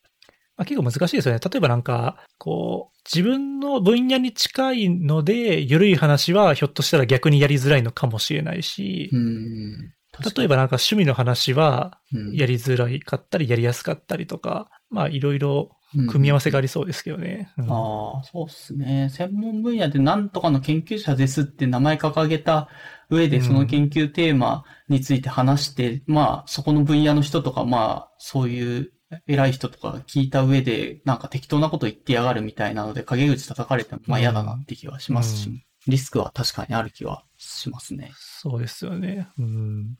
自分も実際、うん。僕のぬいぐるみの YouTube を見てから入ってこられるとなんかちょっと嫌だなと思いますからね。え、なんで、そこは別にそんなリスクないんじゃないの？ぬいぐるみえなんとなく嫌だなと思いますけどね。はい。えあ、えっ、と、仕事の場にって話ですか？ぬいぐるみのあ、そうそうそうそう仕事の、仕事の、例えばなこれから仕事で一緒に仕事をしていくっていう人に、うんあの、いつも YouTube 見てますとか言われたらちょっとなんか、うってなりますね。そこから入ってほしくな。ないんかべ別にその仲良くなってから見られる分には全然構わないんですけど、はいなんか先になんかそっちから入られちゃうとちょっとって思っちゃいますね。そうか。一応公開はしてるもんだけど、別に実名で公開してるわけでもないから、そこはちょっと切り離してみてほしい。そうですね。はい。だからあれを実名でやるのはちょっと嫌で、うん。だから、まあ、条条件は全然達成できてないんですけど、仮にうんその収益化ができるようになっても、副業申請は絶対しないという思いがありますね。ああ、えっ、と、それは職場の、まあ、規定とかでっていうのも含めて。あそうだ、副業の申請をしないといけないんですけど、まあ、あの、やらないですね。職場に提出したくないので。これ、これで副業してるんですっていうう。ん。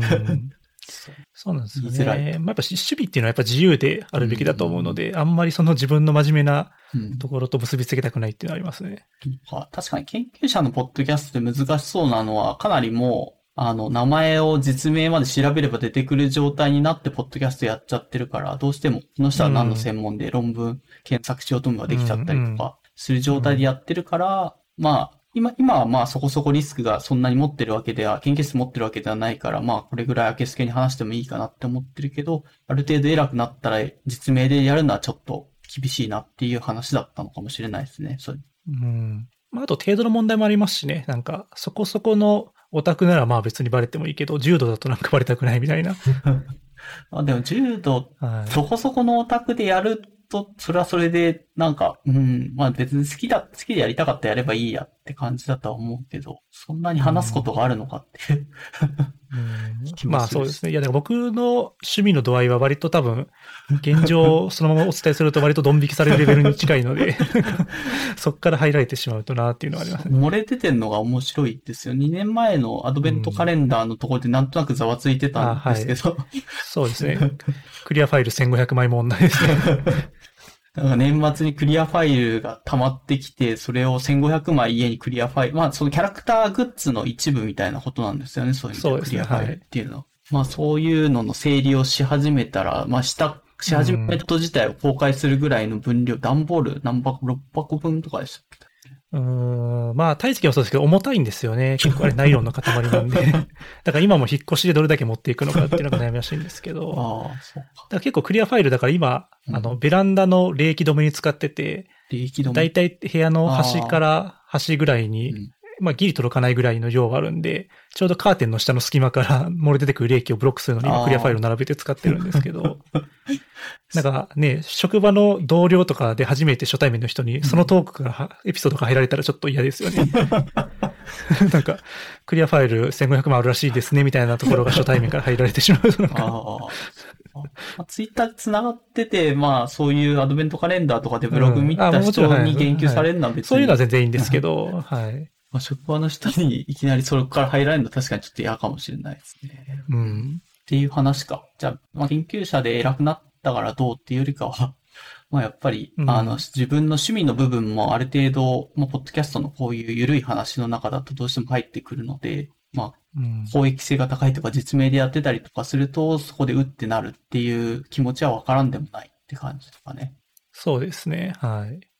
で、あと一応テーマで YouTube か、えー、ポッドキャストかっていうのがあって、まあこれはリサーチチャットさんのテーマでも話してはいて、編集めんどくさいっていうのはマニーさん的にはそんなにハードルじゃないよっていう。はい。まあ短いっていうのもあるんですけどね。一本の動画が。うん確かに。かどうだろうな。なんか、そ、どっちがいいかっていうネタ。まあだから結局あの、、ブログの無限遂行の問題と同じだと思うんですよね。ああ、編集やり出しちゃうと確かに無限にできるし、やろうと思えば全部のうんところに字幕つけたりするわけですよね。芸人の人の YouTube とか見るああと。そうですね。確かだからああいうのをもうやらないんだって決めるんだったら編集コストってだいぶ下がると思うんですよね。に。うん。いや、本当その通りかな。うんポッドキャストも編あ集。とは、その、きちんとあの、あ、はい、すいません。あ、どうぞ。あどうぞきちん、きちんと、何ですか？?YouTube。あだからきちんと例えば、そのマイクとかも準備して、うん。あの、取れるようにして、編集のコストとか下げることはできると思うので、まあそこはだから出せるんだったら多少お金を出して、器具とか揃えれば、うん。あ、わかります。まあだいぶハードルは下がるのかなっていう気はしますね。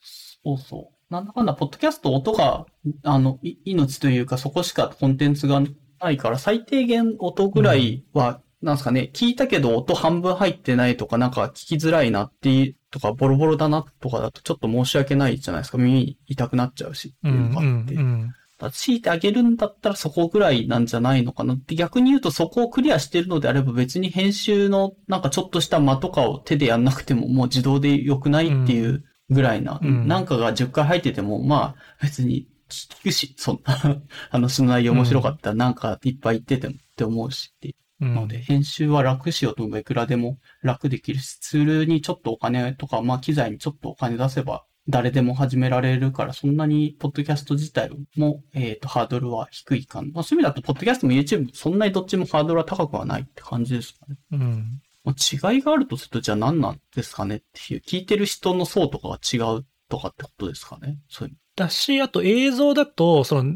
ながら作業の時にメモ取られるっていうのがあると思いますね。ああ、そうそう。だから例えば散歩の時に YouTube は厳しいですね。あ、これだけ流しとくってわけにはやっぱり行きづらいって感じですか？ね。それだとポッドキャストでいいっていう話になりますよね。まあ、まあそうですね。確かうん。まあだからその映像の部分にどれぐらいに。うん。価値を生む、なんかつけるかっていうところかなっていう気がしますね。うん。まあ確かにマニーさんのやつをゆ映像なしで、あの、ぬいぐるみの紹介されてもピンとこないっていうのはもしかしたらあり、ありそうだから、まあ YouTube 向きなものを作ってるってことですね。うんまあそもそもリサーチャットさんたちは、この図の見えない状態で 論文を紹介するっていうチャレンジを、まあリサーチャットさんに限らず研究系の方はされてるので、うん。まあそういう意味で言えば YouTube に行くメリットっていうのがちょっと薄いのかもしれないですね。そうですね。毎回スライド作ってそれをとかってやると、まあ手間もめんどくさいですね。うん。あとスライドに多分図を載せてそれ載せちゃうと多分お金発生するんであ、どの道厳しいっていうのもありますしね。スライドに、えっ、と、けん論文の図とかを載せると、えっ、と、その論文の引用として、なんですかね、著者とかにお金を払わなきゃいけないっていうのが、まあ、ある、あるかな。えっと、結構条件によって変わるんですけど、うん。あの出版社にお金を払わないといけないっていうケースもありますね。うーんアーカイブみたいなところでやっているあそういうあの完全にオープンな論文だったらいいんですけど、うん要はあの、もともと契約しないと読めないような論文の。時には、確かだからその、イン多分その、なんて公共、多分学会とかだと。適切に引用をつけてれば問題ないんですよね。YouTube も引用ただそれが動画に残すとかになって、うん。永続的に誰でも見れるってなった時に、うん。これは公共的な話をしてるんですって言って引用をつけるだけでいいのかっていうのはちょっと僕にはわからないところですね。うーん、そうか。例えば、教科書とかに載せる時っていうのも、うん。あの、二次使用許諾申請みたいなのをウェブサイトとかからして、うん。うん。この図をどれぐらいの規模の本に載せるのでお願いしますってやると、まあ、大抵ゼロになったりするんですけど、うん。あのそういう申請を出してるんですよね。おーなるほど。で、それが、例えば、お金稼ぎみたいなところになってくると、だんだん多分使用料っていうのが発生するケースが多くなってきて、うん。うん。例えば収益化してる YouTube とかになると完全に営利の動画になりますよね。ああ、確かに。どれだけ公共的だと言い張っても。うーん。そうっか。てなると、だんだん怪しくなってくるんじゃないかなとは思いますね。えー、そうか、じゃあ、えー結構科学系の YouTube みたいなの増えてきてるような気はするけども、うんまあ、呼びのりさんとかもそういうのはもちろん配慮した上で動画うん多を作る。分論文の図とか使ってないんじゃないですか多ね。分使ってないかな。確かに。うん。もうちょっとふわっとしたこところでやってるかもしれない。そのう、んセンスその辺ってうんちょっとまあ、結構ケースバイケースすぎてわからないとは思うんですけど、例えばどこまで写真を使っていいのかとかは、うんうん。まあだからそういうのを考えるテーマっていうのも出てきますね。論文紹介やろうとすると。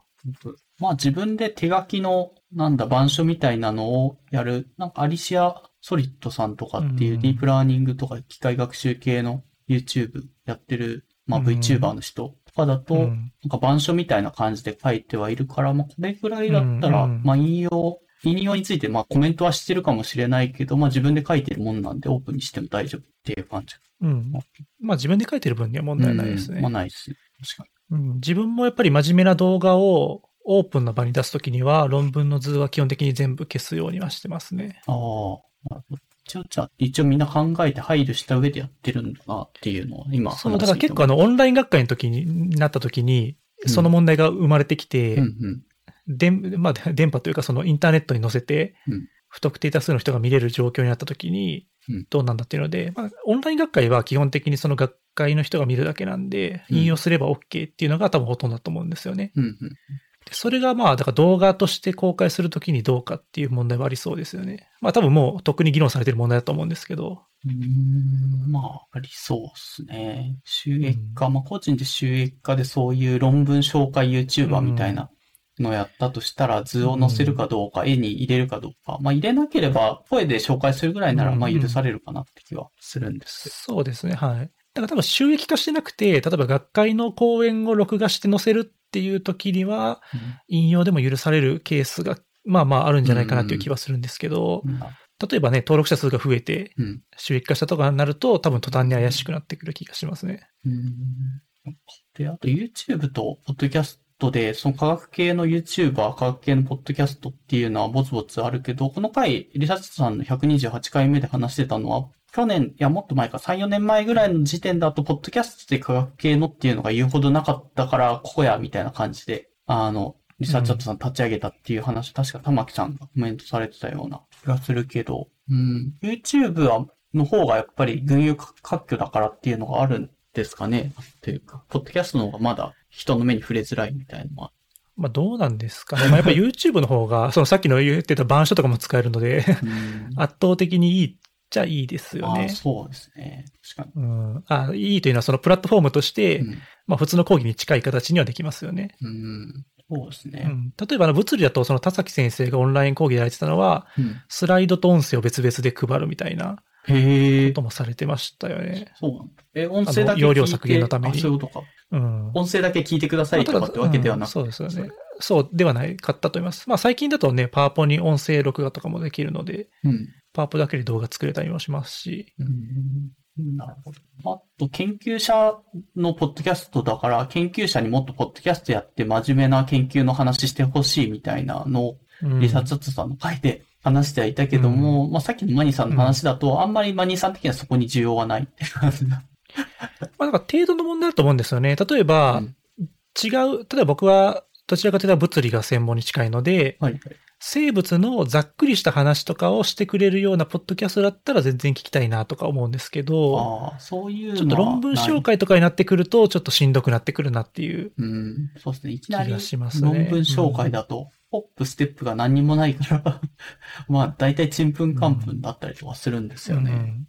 だ結局この辺っていうのは難しくて、うんまあどれだけ自分にそこの分ベースがあるかっていうので、例えばだから、うん自分の専門分野に近いところだったら、うん多分多少難しい話されても全然スッと入ってくると思うんですね。うん頭を使わずに。わかります。だからそこはね、その多分野へのアウトリーチをしたいのか、うんそうじゃないのかっていうので大きく変わってきて、どっちも大事だと思うんですよね。あの、結構あの、128回で話されたのって、うんロールモデルがあると大事みたいな話もされてましたよね。うんうんこういうなんかポッドキャストを聞いて、あ、こんな人生もあるんだっていうのが知れるのがいいって、それも多分すごくうんうん分かって、やっぱりそういう自分の近い分野の人たちとかがどういう感じでっていうので、うんその自分の近い人たちに向けたエピソードっていうのも多分すごく大事だし、うんアウトリーチっていうのもそれはそれで広くいろんな人に聞いてもらえていいうんと思いますね。なるほどはい。じゃあ別にどっちに絞れっていうわけでは全然なくって、あ完全にその好みだと思うんですよね。うん。だから僕も実際その論文紹あのリサーチャーさんとかの論文紹介系のやつ面白いなと思いながら聞くこともいっぱいありますし、うんうん。まあ、だからその、結構その時の僕、僕側の、聞き手側の気分とか体力もあると思うんですよね。はいはい。今日はしんどいからこういうのは聞きたくないとか、うんありますね。今日はちょっとこういうの聞いてみたいなとか。うん。まあ、確かに。えーっと、まあ、まだちょっとリリースしてないやつなんですけど、ホープオブバーズっうん。ていう、あの音楽系のポッドキャストの斉藤さんと、あとインタレクション、ママニーさんが出演されてたの岡さんうん。と3人で話したときに、私テーマとしてスケーラブルなポッドキャストを、えーっと、まあ、ポッドキャスト自体をこうスケーラブルにしていくには、まあ、どうやって聞いてくれる人を増やすであったりとか、まあ、たくさん、あの、リリースするだったりとか、そういう話でリサーチャットさんが話してたテーマではあるんですけど、それをやるにはって話した時出たのか、斉藤さんとか音楽系のすごい濃い話を、まあ5年とか、それぐらい6年とかのスパンでやられてるって話で、なんかうん。リスナーを増やしたいんだったら、もっと、あの、誰でも初心者向けのやつやればいいっていうのは分かってるけど、それは自分が楽しくないから、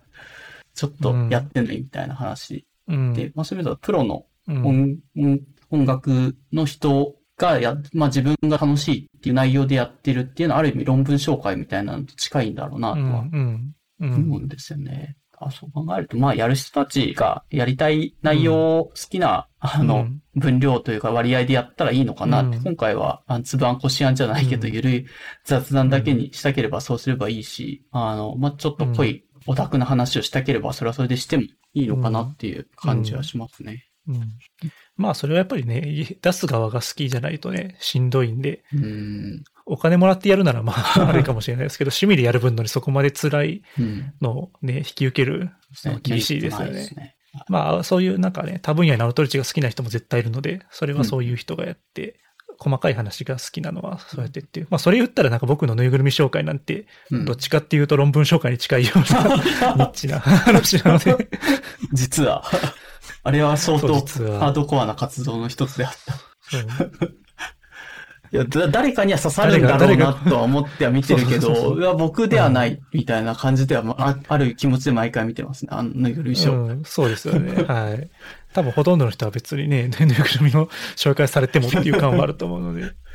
ただ、日本にいるどこかの誰かの人が、その、ちょっとしたタイミングでしか配られない期間限定の景品のぬいぐるみとか、うんものすごい刺さって紹介してくれたのを見つけて嬉しいっていう人はどっかにいるんだろうなって思って、まあ見てはいます。うん。そう日頃普通に生きてて別にロッテリアのコーペンちゃんコラボのトートバッグの幅が知りたいとかいう人も いないと思うので。そうなんだよな。だ情報としてすごい大大事だし貴重だとは思うけど、うん。なんか僕自体は大体まあ刺さんないけど、でもこれはどっかにすごい価値があるんだろうなっていう視点で毎回見見てますね。マニソンの YouTube で。うん。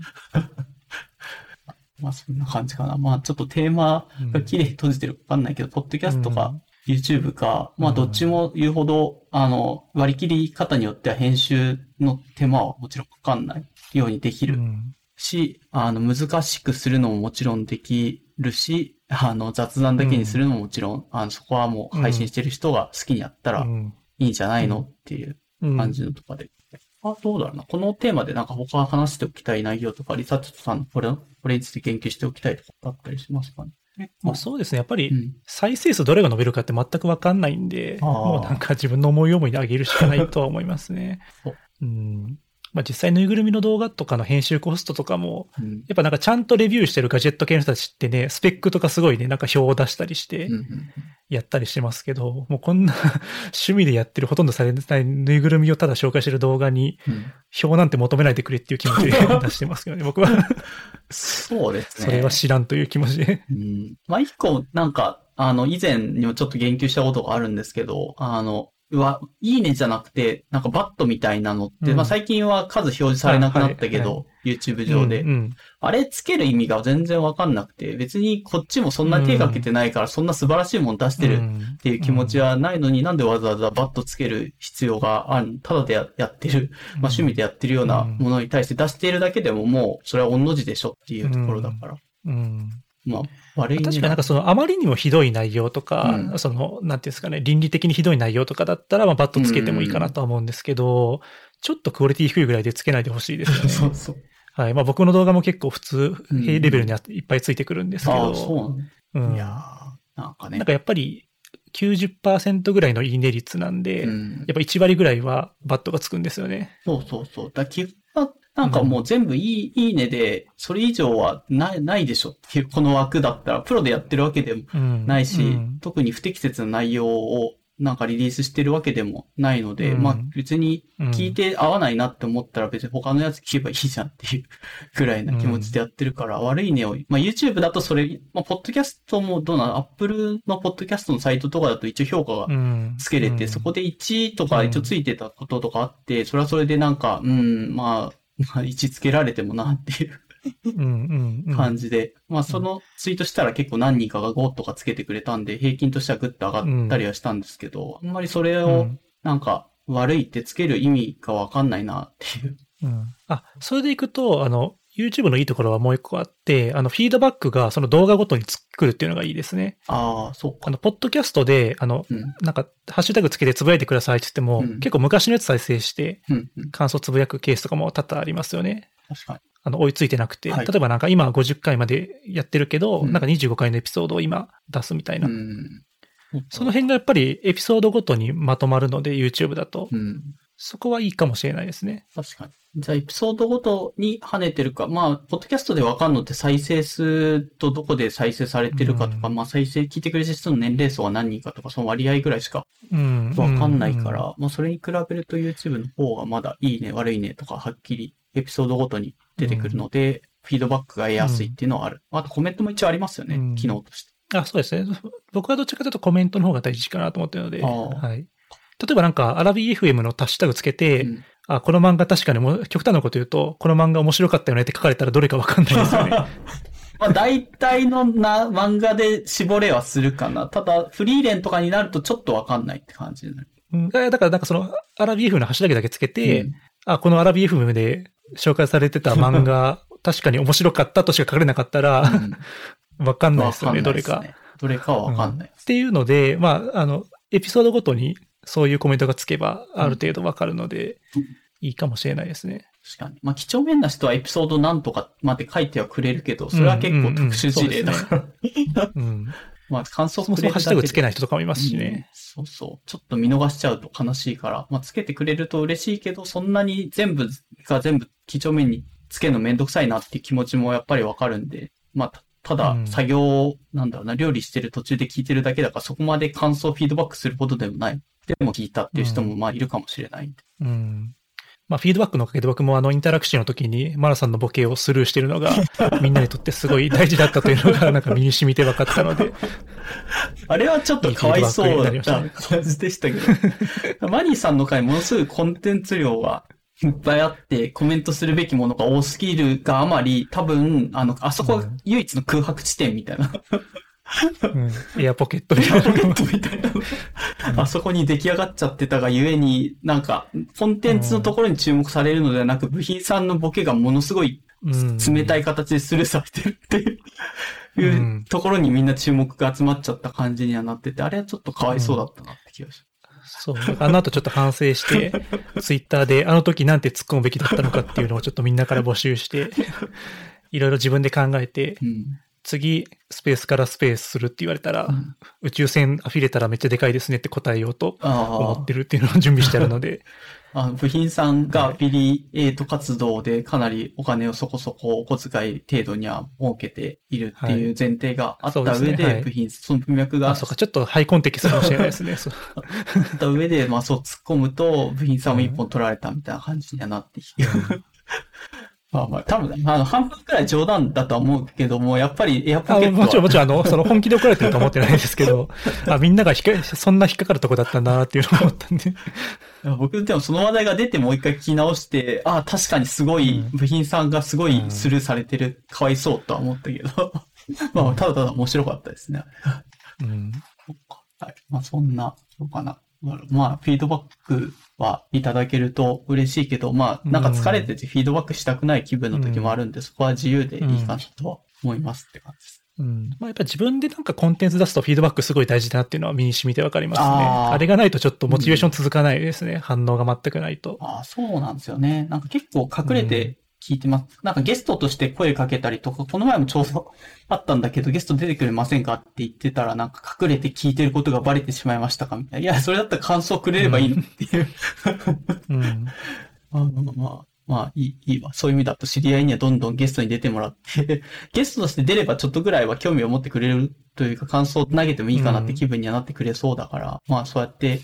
感想をくれる人を増やしていく活動としてゲストとして話を聞かせていただくっていうのはありかなと思ったりしてますね。うん。うん。うんわかります。その、感想とかフィードバックがあるからコンテンツ作れるっていうのはめちゃめちゃわかりますね。別にお金もらってるうんわけではないけど、誰かしらがなんか聞いて、あの、ちょっと気づきというかいいなとか、あのう、んその人なりの考えみたいなのが引き出されるというか出てくる。と、こっちとしても面白いですしね、あ、こういうところに注目するんだとかっていうのがあって、それがあるから、じゃあもう一回、まあ時間かけて編集とか、まあ収録とかするのは全然いいかなって気持ちになりますよね、こういううん。結構再生数も、あの、ぬいぐるみの紹介とかだと、の。うん。多いのは多いんですけど、少ないのは普通に一桁とか二桁前半だったりするんですよね。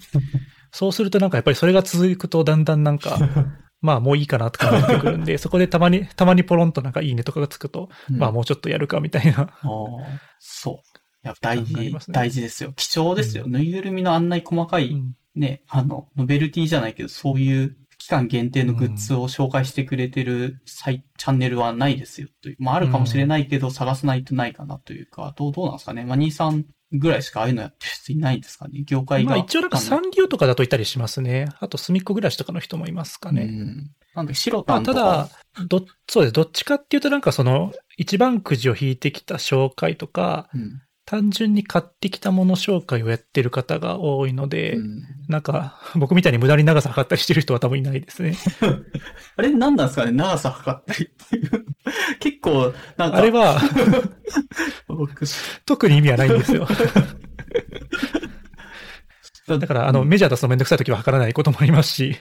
まあでも、まあ家に置いとくって考えるとスペースの問題とかあるから、うん30センチぐらいの隙間に入るんだとかっていうので、誰か知りたい人は絶対いる情報なんだけど、結構そういうのが入ってることがマニーさんのやつあって、すごいコアなというか、買って実際ね、お試ししてないとわかんないような情報。で、かつ言うほどツイートもされないし、あの YouTube とかにもちろん全然上がんないような情報が、すごい濃い情報がマニーさんから流れてはきてるなっていう感じは見ててしてます。でうん。意味はないけど、なんか、やっぱ、まあ、記録として残してるって感じですね。うん、まあとなんか長さ測ったらちょっとレビュー系っぽく見えるかな。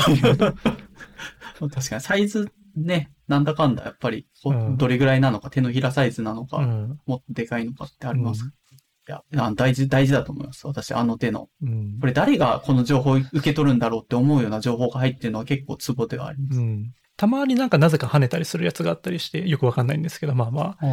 そういうのも面白いですね。マニーさんのチャンネルで跳ねたやつの話とかはこの後出てくるのか、そむしろ今した方がいいのか、どうあいやそ、特にあんまりやる予定はなかったんですけど、まあ割と、やっぱりどうしてもなんかたまに上げるそのヘッドセットの動画とか、マイク音質とか動画が再生数増えることが多くて、うんうん。まあ、ぬいぐるみ系でいくと一番多いのが多分なんか、モルカーのぬいぐるみを紹介した時で、うんこれはまあ完全になんか流行りに乗っかったみたいな感じ。でうんモルカーのやつはに今2500再生ぐらいですかね。すごい。で、その次が、えっと、なんかゴジラのソフビを紹介したやつで、うんこれも2300再生ぐらいですかね。いいえ。で、あとはなんかガチャガチャのなんか動物がキャンプしてるやつを引いたんですけど、うんこれがなぜか伸びて、これ絶対再生されないだろうと思って出したんですけど、うんうんなんか1600回ぐらい再生されてますね。なん、感想とか来たんですうんかそれ。感想は、なんか、なんか来てますね。なんだっけな。なんか、可愛いですねとかそういうのが。あとなんかたまに外国人からコメントが来たりするんですよね。なんか、そうキュートみたいな感じのコメントがたまについたりして。そうか。可愛さは伝わる。かといって、うん一瞬だからそ結構海外からコメントつくこともちょこちょこあって、はいはい。一瞬気が触れてなんか英語版出すかとも思ったんですけど、冷静に考えてめんどくさいんでやめたんですよね。まあそうっすね。うんこう、濃い情報だしめんどくさいし、そこまで毎回やってらんないよっていうのある気がします。まあ、あと、ぬいぐるみっていうので限定すると、あとなんか、ソダシのぬいぐるみが1500再生ぐらいいってますかねまあ、これは完全に多分ソダシ人気だと思いますけど、それはすごい人気な、えそうだして初めて聞いた。あ人気、すごい人気な白馬なんですよね。うん今現役の。おやっぱりうん、なんか、でもまあ、だ、だいたい2、30回とかが多いですかね。まあ、50回以下がう。ん、すごいですね。でも跳ねると1000回超えてて、跳ねないと2回とか8回とかだから、さあそうですね差がすごいなって気がします。うん。ポッドキャストとかだと、固定で多分聞いてくれてる人というか、大体内輪でしか聞いてないんじゃないだろうなっていう感じだけど、今、ああの、アラビ FM 的には多分100とかそれぐらいが、あの、うん。大体の目安かなって思ってはいて、それをむしろ切ることもないけど、それ以上爆上げすることもそんなになくて、爆上げさせるには何か、あの、有名な人を呼んでくるとか、いろいろ手を尽くさないと無理なのかなとちょっと思ったりはしてるけど、うん。マニーさんのやつは別に有名人を招いてるわけではない、まあ、ある意味招いてるみたいな感じなのか。うん人気のぬいぐるみという有名なキャラクター。でやるとやっぱり跳ねる。まあ、だから本当に検索なんですよね、ほとんどアクセス先は。うんまあ、あと関連動画もまあありますけど、基本は検索なんで、うん。まあ、引っかかればっていう感じで。あと、そもそもぬいぐるみの情報を YouTube で検索するのかっていう問題が まずありますけど、やっぱりなんか、Google 検索から動画が出てきて、うん来てるっていう人も結構多いですね。YouTube 検索ではなくてう。ん。確かに。まあ、でも、最近だと検索で動画が一番動画しかないとかっていうようなツール、うんなんか濃い、濃いというか、あんまニッチなツールとかだとそういうのはよくあるから。うん。ああ、それで1000とか、すごい、1000って、再生、ポッドキャストで1000って再生されたこと全然ないから、すごいなって感じ。うん。今一番多いのはなんかヘッドセットの動画で6300くらいですかね。これそんなに跳ねたんだ。ゼンハイザーの格安ヘッドセット。みんな、まあそうです。これはなんか、うん跳ね、跳ねたというよりかは、なんかずーっと再生されてるって感じですね。えーどっかで一瞬跳ねたとかではなくて。で、モルカーのぬいぐるみはやっぱりそのモルカーが人気あった時期にすごい増えたんですよね。うん、確かで、ゴジラのソフビはなぜか今跳ねてます。よくわかんないですけど。に。まあ、YouTube の方がうん結構コンテンツ力っていう意味で言えば、結構なんか札幌でリラックマンの隅っこ暮らしフェスティバルっていうはいはいイベントがあって、そこの限定、会場限定のぬいぐるみを買ってきたんですよね。うんうんで、それの紹介動画を撮って、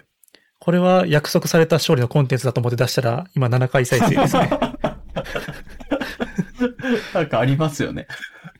うん、そうそうそう。いや、だからわかんないんですよね、結局。そうっすね。まあ、わかんないです。自分もブログとか書いてるけど、ブログは多分有名な人とか上手い人はバズらせるのは、なんか狙ってできる。まあ、部員さんなんかは狙ってできるのかもしれないけど、うん、うん。全然私のブログもなんか2回とか3回とか、それぐらい。だから多分、まあそんなに手込んで書いてる、10分ぐらいで書いてるから、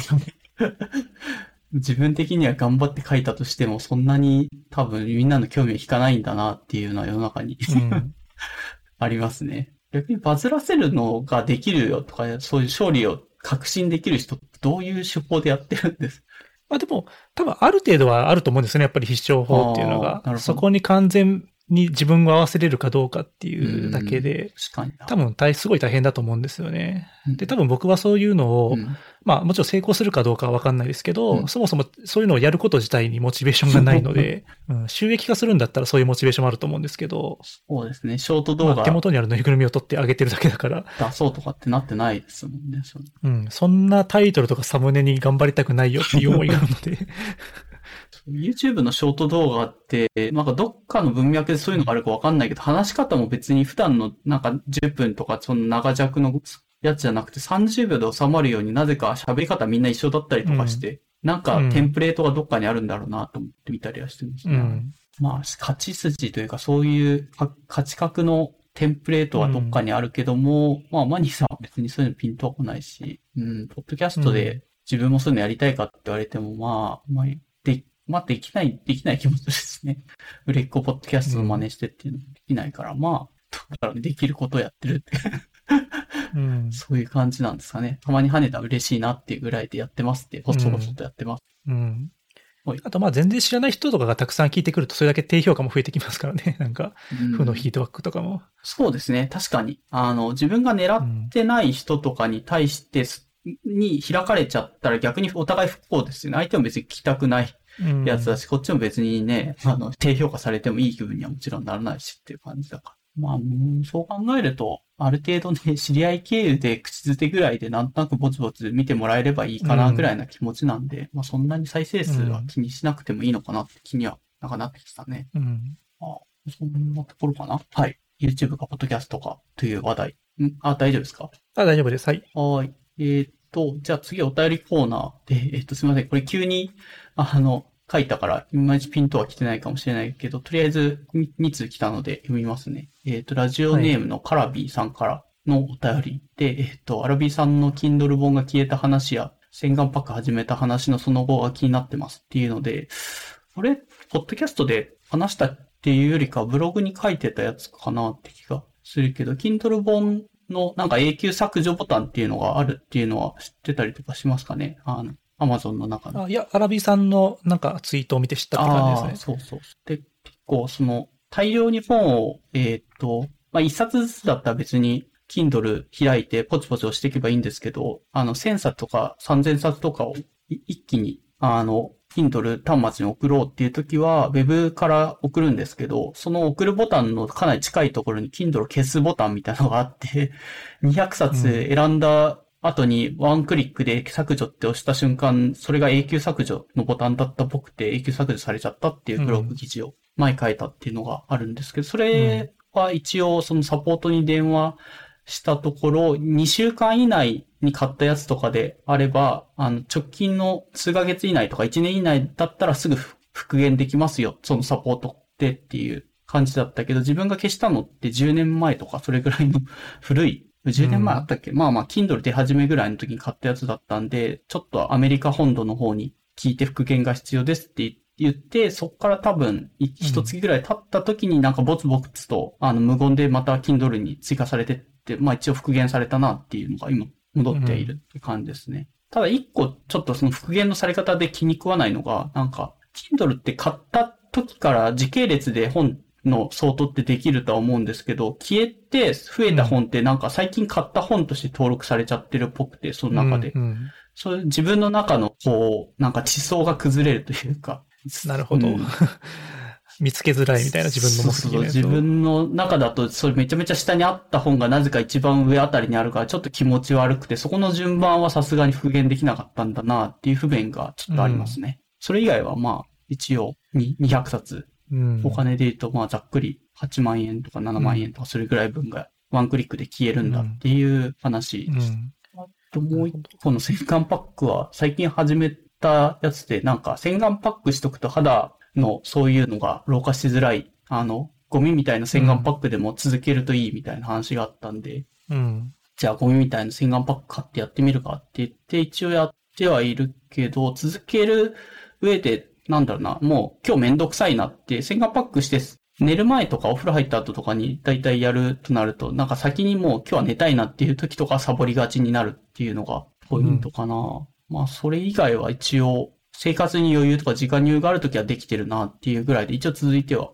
います。うんで、実感が何かあるかというと、言うほど実感はないけど、まあ、一応つけた後はちょっと水っぽくはなってるかなっていう気にはなるぐらい。うん。で、長く続けないと、多分10年とか続けないと多分差分はわかんないのかなっていう気はしますね、うんっていうところです。これ洗顔のパックなんですか？保湿とかではなくあ、て保。湿のやつですね。洗顔パックというか、保湿のパック。あ、保湿のやつって感じなんですね。マニさんとかもやってますそういうの。僕はパックはやってないんですけど、うんなんかオールインワン化粧水みたいなのあはあ、使ってますね。そうそうあの、乳液と化粧水が一緒になってるやつみたいなの。うんありますよね。あと結構僕油症なので、うんなんかあの、多分肌にはあんま良くないんですけど、なんかあの、こう、ちょっとジェルみたいになってて、それでピ,、ピーラーみたいな、うん、うん、うん。あの、すごい、あの、余分なものが取れるみたいなのはたまにやったりしてるっていう感じですね。うんまあ、ちゃんと意識してやっていると。まあ、おじさんになってくると、そういうのを意識しておかないと。うん。うん。やっぱ結構なんか、お肌の手入れっていうのはちょっと後悔してるところが大きくて、あ、そうなんですね。昔からもっとちゃんとやって、そうですね。あの、えーまあ、あの、まあ TL とか見てると、ちょっとアラビ FM ってなんか10代の方が聞いてるのが多いので、うなん、か17歳とかの人がなんか多そうな TL になってるので、10代へのメッセージを送りますけれども、うんあの、日焼け止めはちゃんと塗った方がいいと思います。はい。あ僕結構部活の時にずっと日焼け止め塗ってなくあ。て、うんうんで、結構33、4ぐらい過ぎたあたりから、うん。なんか結構めちゃくちゃほくろが増えてきて、顔含めて、なんかこれ絶対日焼け止め昔塗ってなかったからじゃないのかっていうのを疑ってるんですよああ、ね。なるほど。まあ、加齢で増えることはもちろんあると思うんですけど、いや、さすがにこの量は増えんやろみたいな感じになってて、なんかちょっとそこを後悔してるので、あの、アラビ FM の10代リスナーの人は、ぜひ、日焼け止めは若いうちから塗るといいかなと思います。すごい、めちゃめちゃ有益なアドバイスですね。そうか。自分は部活はバスケ部だったか体育館だったんで、直射日中だったんですね。僕はずっとソフトテニスだったので、なかっねずっと年中日焼けしてるって感じだったんですよね。で、大学入ってから、で、まあ、スキーとかスノボが好きで行って結構日焼けしたりする時も晴れてるとあるけど、前の時は基本は、なんだろうな、日焼け止め塗る習慣みたいな、その時にはついてたから、あんまりそこは後悔はしてはいないかな。うんま。あ、最近なんか、イイメージキャストってポッドキャストで結構エンジニアとかクリエイターの人が話すポッドキャストで話してて面白いなと思ったんですけど、結構エンジニアの人とかって別にその美肌とかそういうの興味がない人がなんか一般的には多そうみたいな話をその中でしてて、うん。で、ただ、その、えっ、と、鉄道さんっていうホストの、まあ一応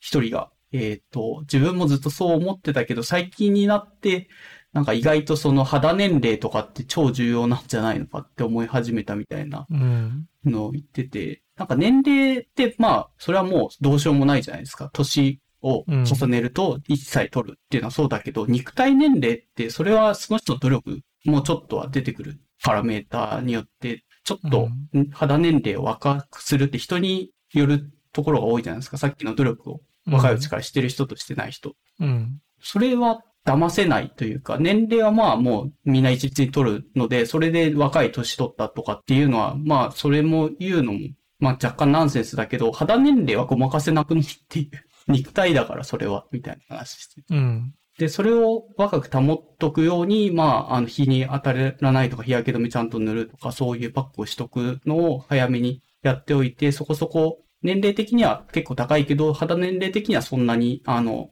年を取ってない状態に保っとくことができるかどうかって意外となんか、実は大事だったんじゃないのかな、みたいな、なんか謎の気づきを年末に話してて、なるほどなーって、思った記憶がありますね。なんかじゃ、フェアじゃないですか。年齢で結構その若い人がなんかおじさんおばさんとかって言うけど、でも肉体でもしかしたらおじさんおばさんにあなたの肉体負けてるかもしれないよっていう。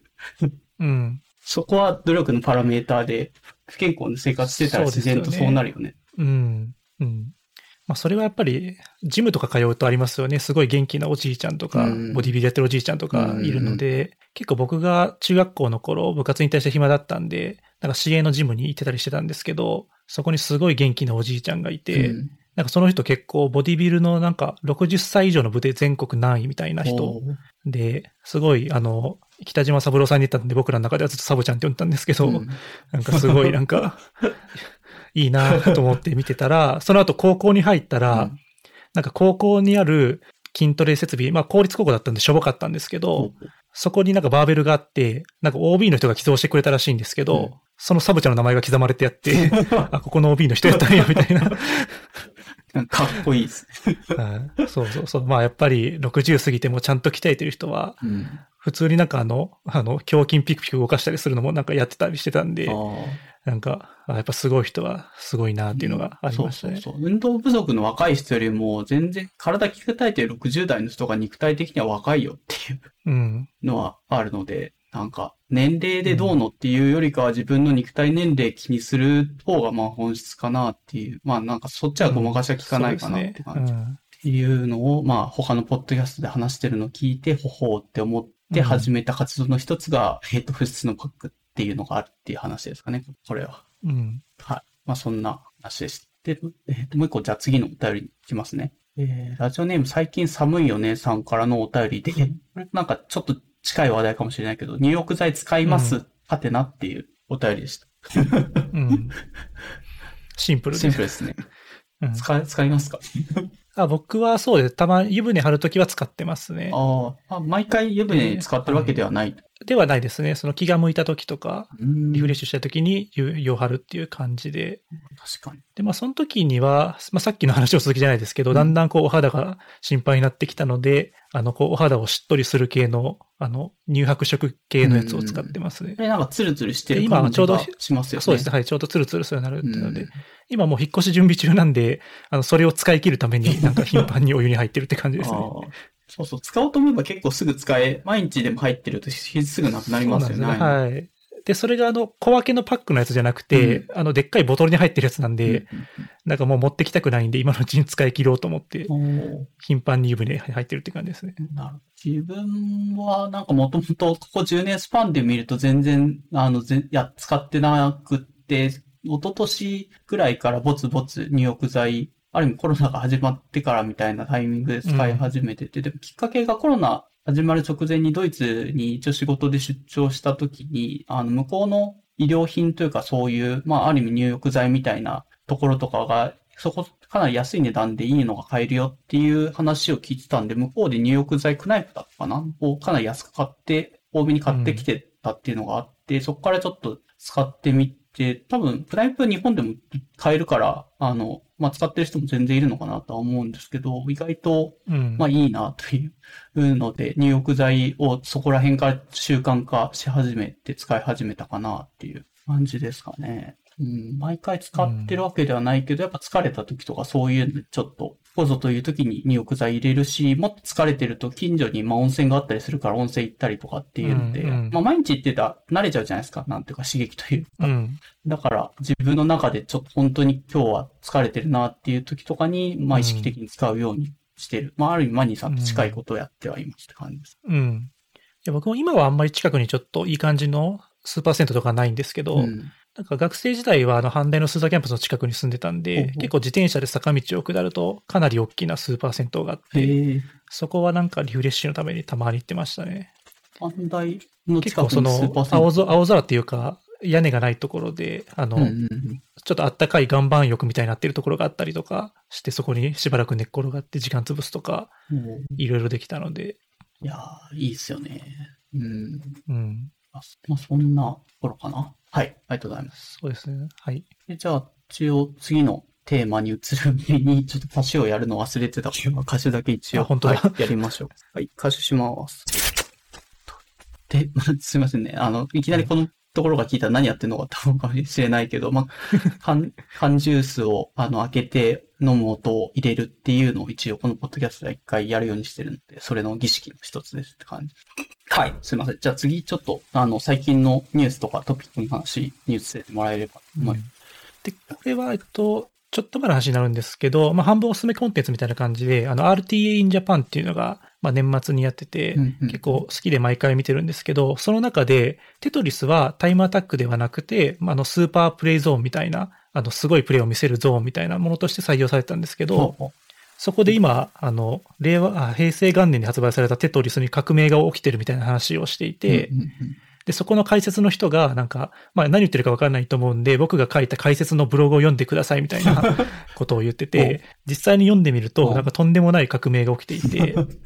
あの、今、人間の通常のプレイでは、えー動かすことができなかったレベルの早く落ちるテトリスをこう動かすために、こう持ち方を変えるっていう革命が起きていて、うん今まで人類が越えれなかった壁を越えるっていうのが起きているみたいなことが書かれていて、実際その RT in Japan でも、その、まあ実際にうん。それを実現するみたいな感じになっていて、うん結構これは面白いなと思ったっていう、まあニュースというかトピックスですね。なんか面白いの、格ゲーとかでも、あの、アーケードコントローラーとか、ああいうのこだわる人って多いじゃないですか。この、うん極限まで行くと、結局インターフェースに行き着くのってなんか面白いなって 思います。そうですよね。うん。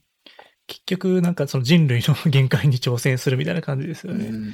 そうそう。なんかプログラマーの人のポッドキャストとか聞いてたりとか、そういうので話題でよく出るのって、キータッチの速さみたいなの。キーボードをいかに、あの短い時間の中に大量に打てるかみたいなのが出てきて、プログラミングって別にもうちょっと知的作業なイメージがあったけど、なんかうん。結局のとこ強い人ってキーボード打つの早いんだなっていう、なんかうん、そういう揺るがせない事実みたいなのに目を結構みんな背けられないんじゃないのかな、うん。あって、なんかコントローラーの持ち方とかコントローラーを変えるとかっていうのに極限まで行くと行き着くのってなんかい分野を超えて見見られる兆候というか、へーって思って見てましたけど。あ、ちなみにこの、えっ、と、ブログをなんかもう少し予約して説明しといた方がいいのかなって思ったりするんですけど、どうですかね、マニーさんって。あどうですかね。まあ、まあ、大まかな話は今の通りで、うん結局、えっと、テトリスってだんだんこうは、ゲームが進んでいくと、だんだん落ちるスペスピードが速くなっていくんですけど、うんうんそれがある一定以上になると、その、普通に持って横ボタンとかを押しっぱなしにするとかでは、うん。もう絶対対応できない速さになってきてそれを乗り越えるために、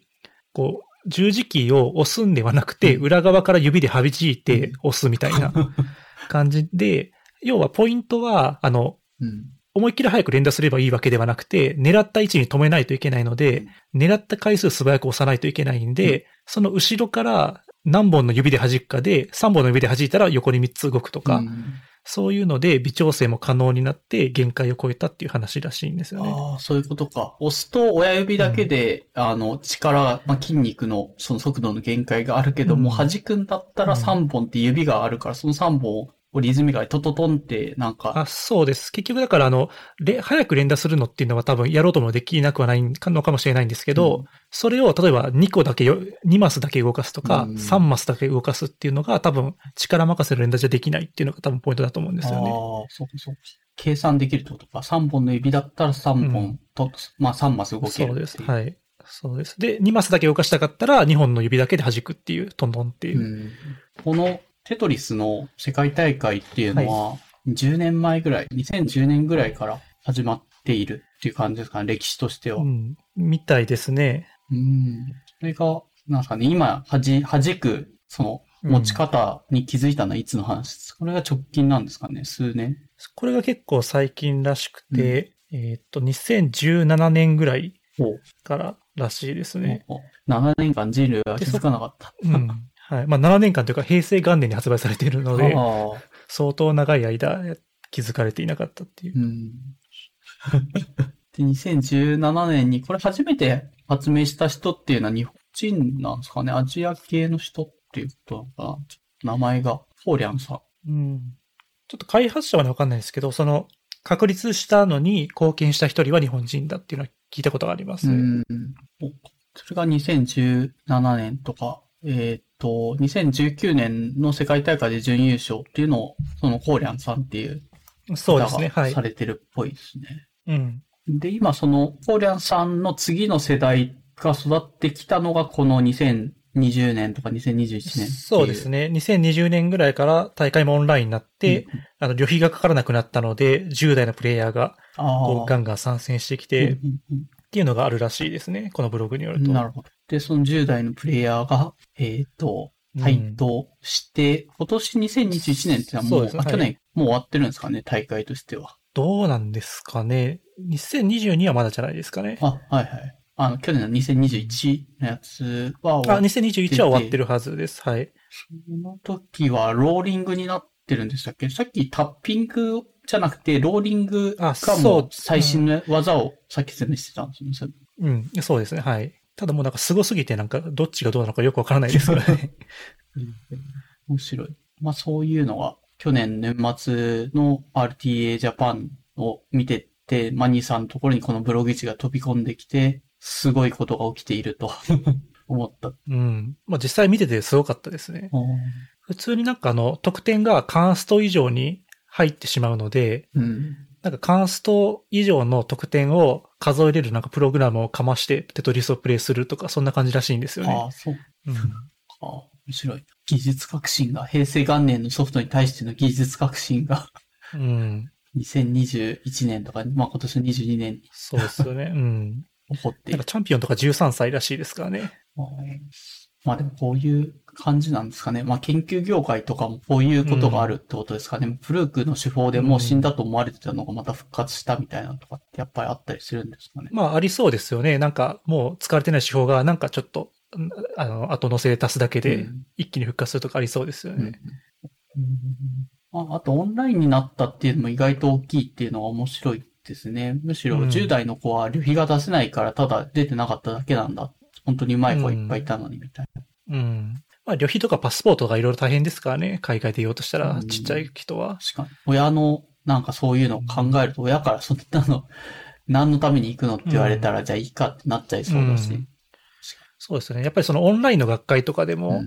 あの、今までやっぱり旅費を出すとなると結構予算のない人たちは厳しかったりとか、うんうんまあ場合によってはその、まあ学生が自費で行かないといけないようなケースがあったりしたっていう話は聞いたんですけど、結構オンライン学会になるとその問題がクリアされるんで、うんむしろ出やすくなったっていう意見があるっていうこともまあ聞いたりしますし、うんまあオンラインの良さっていうのも多分たくさんあるんでしょうね。確かに。まあ、ゲームなんかもそうだし、まあ学会もうん。そうだけど、まあ、ただオンライン学会結構評判はあんま良くなかったりしますよね。うん。旅行に行くまあいいところと悪いところ、うん。メリットが。まあ、あとやっぱり、うん、直接ね、その空き時間とかにディスカッションするとかができなくなっちゃうので、うん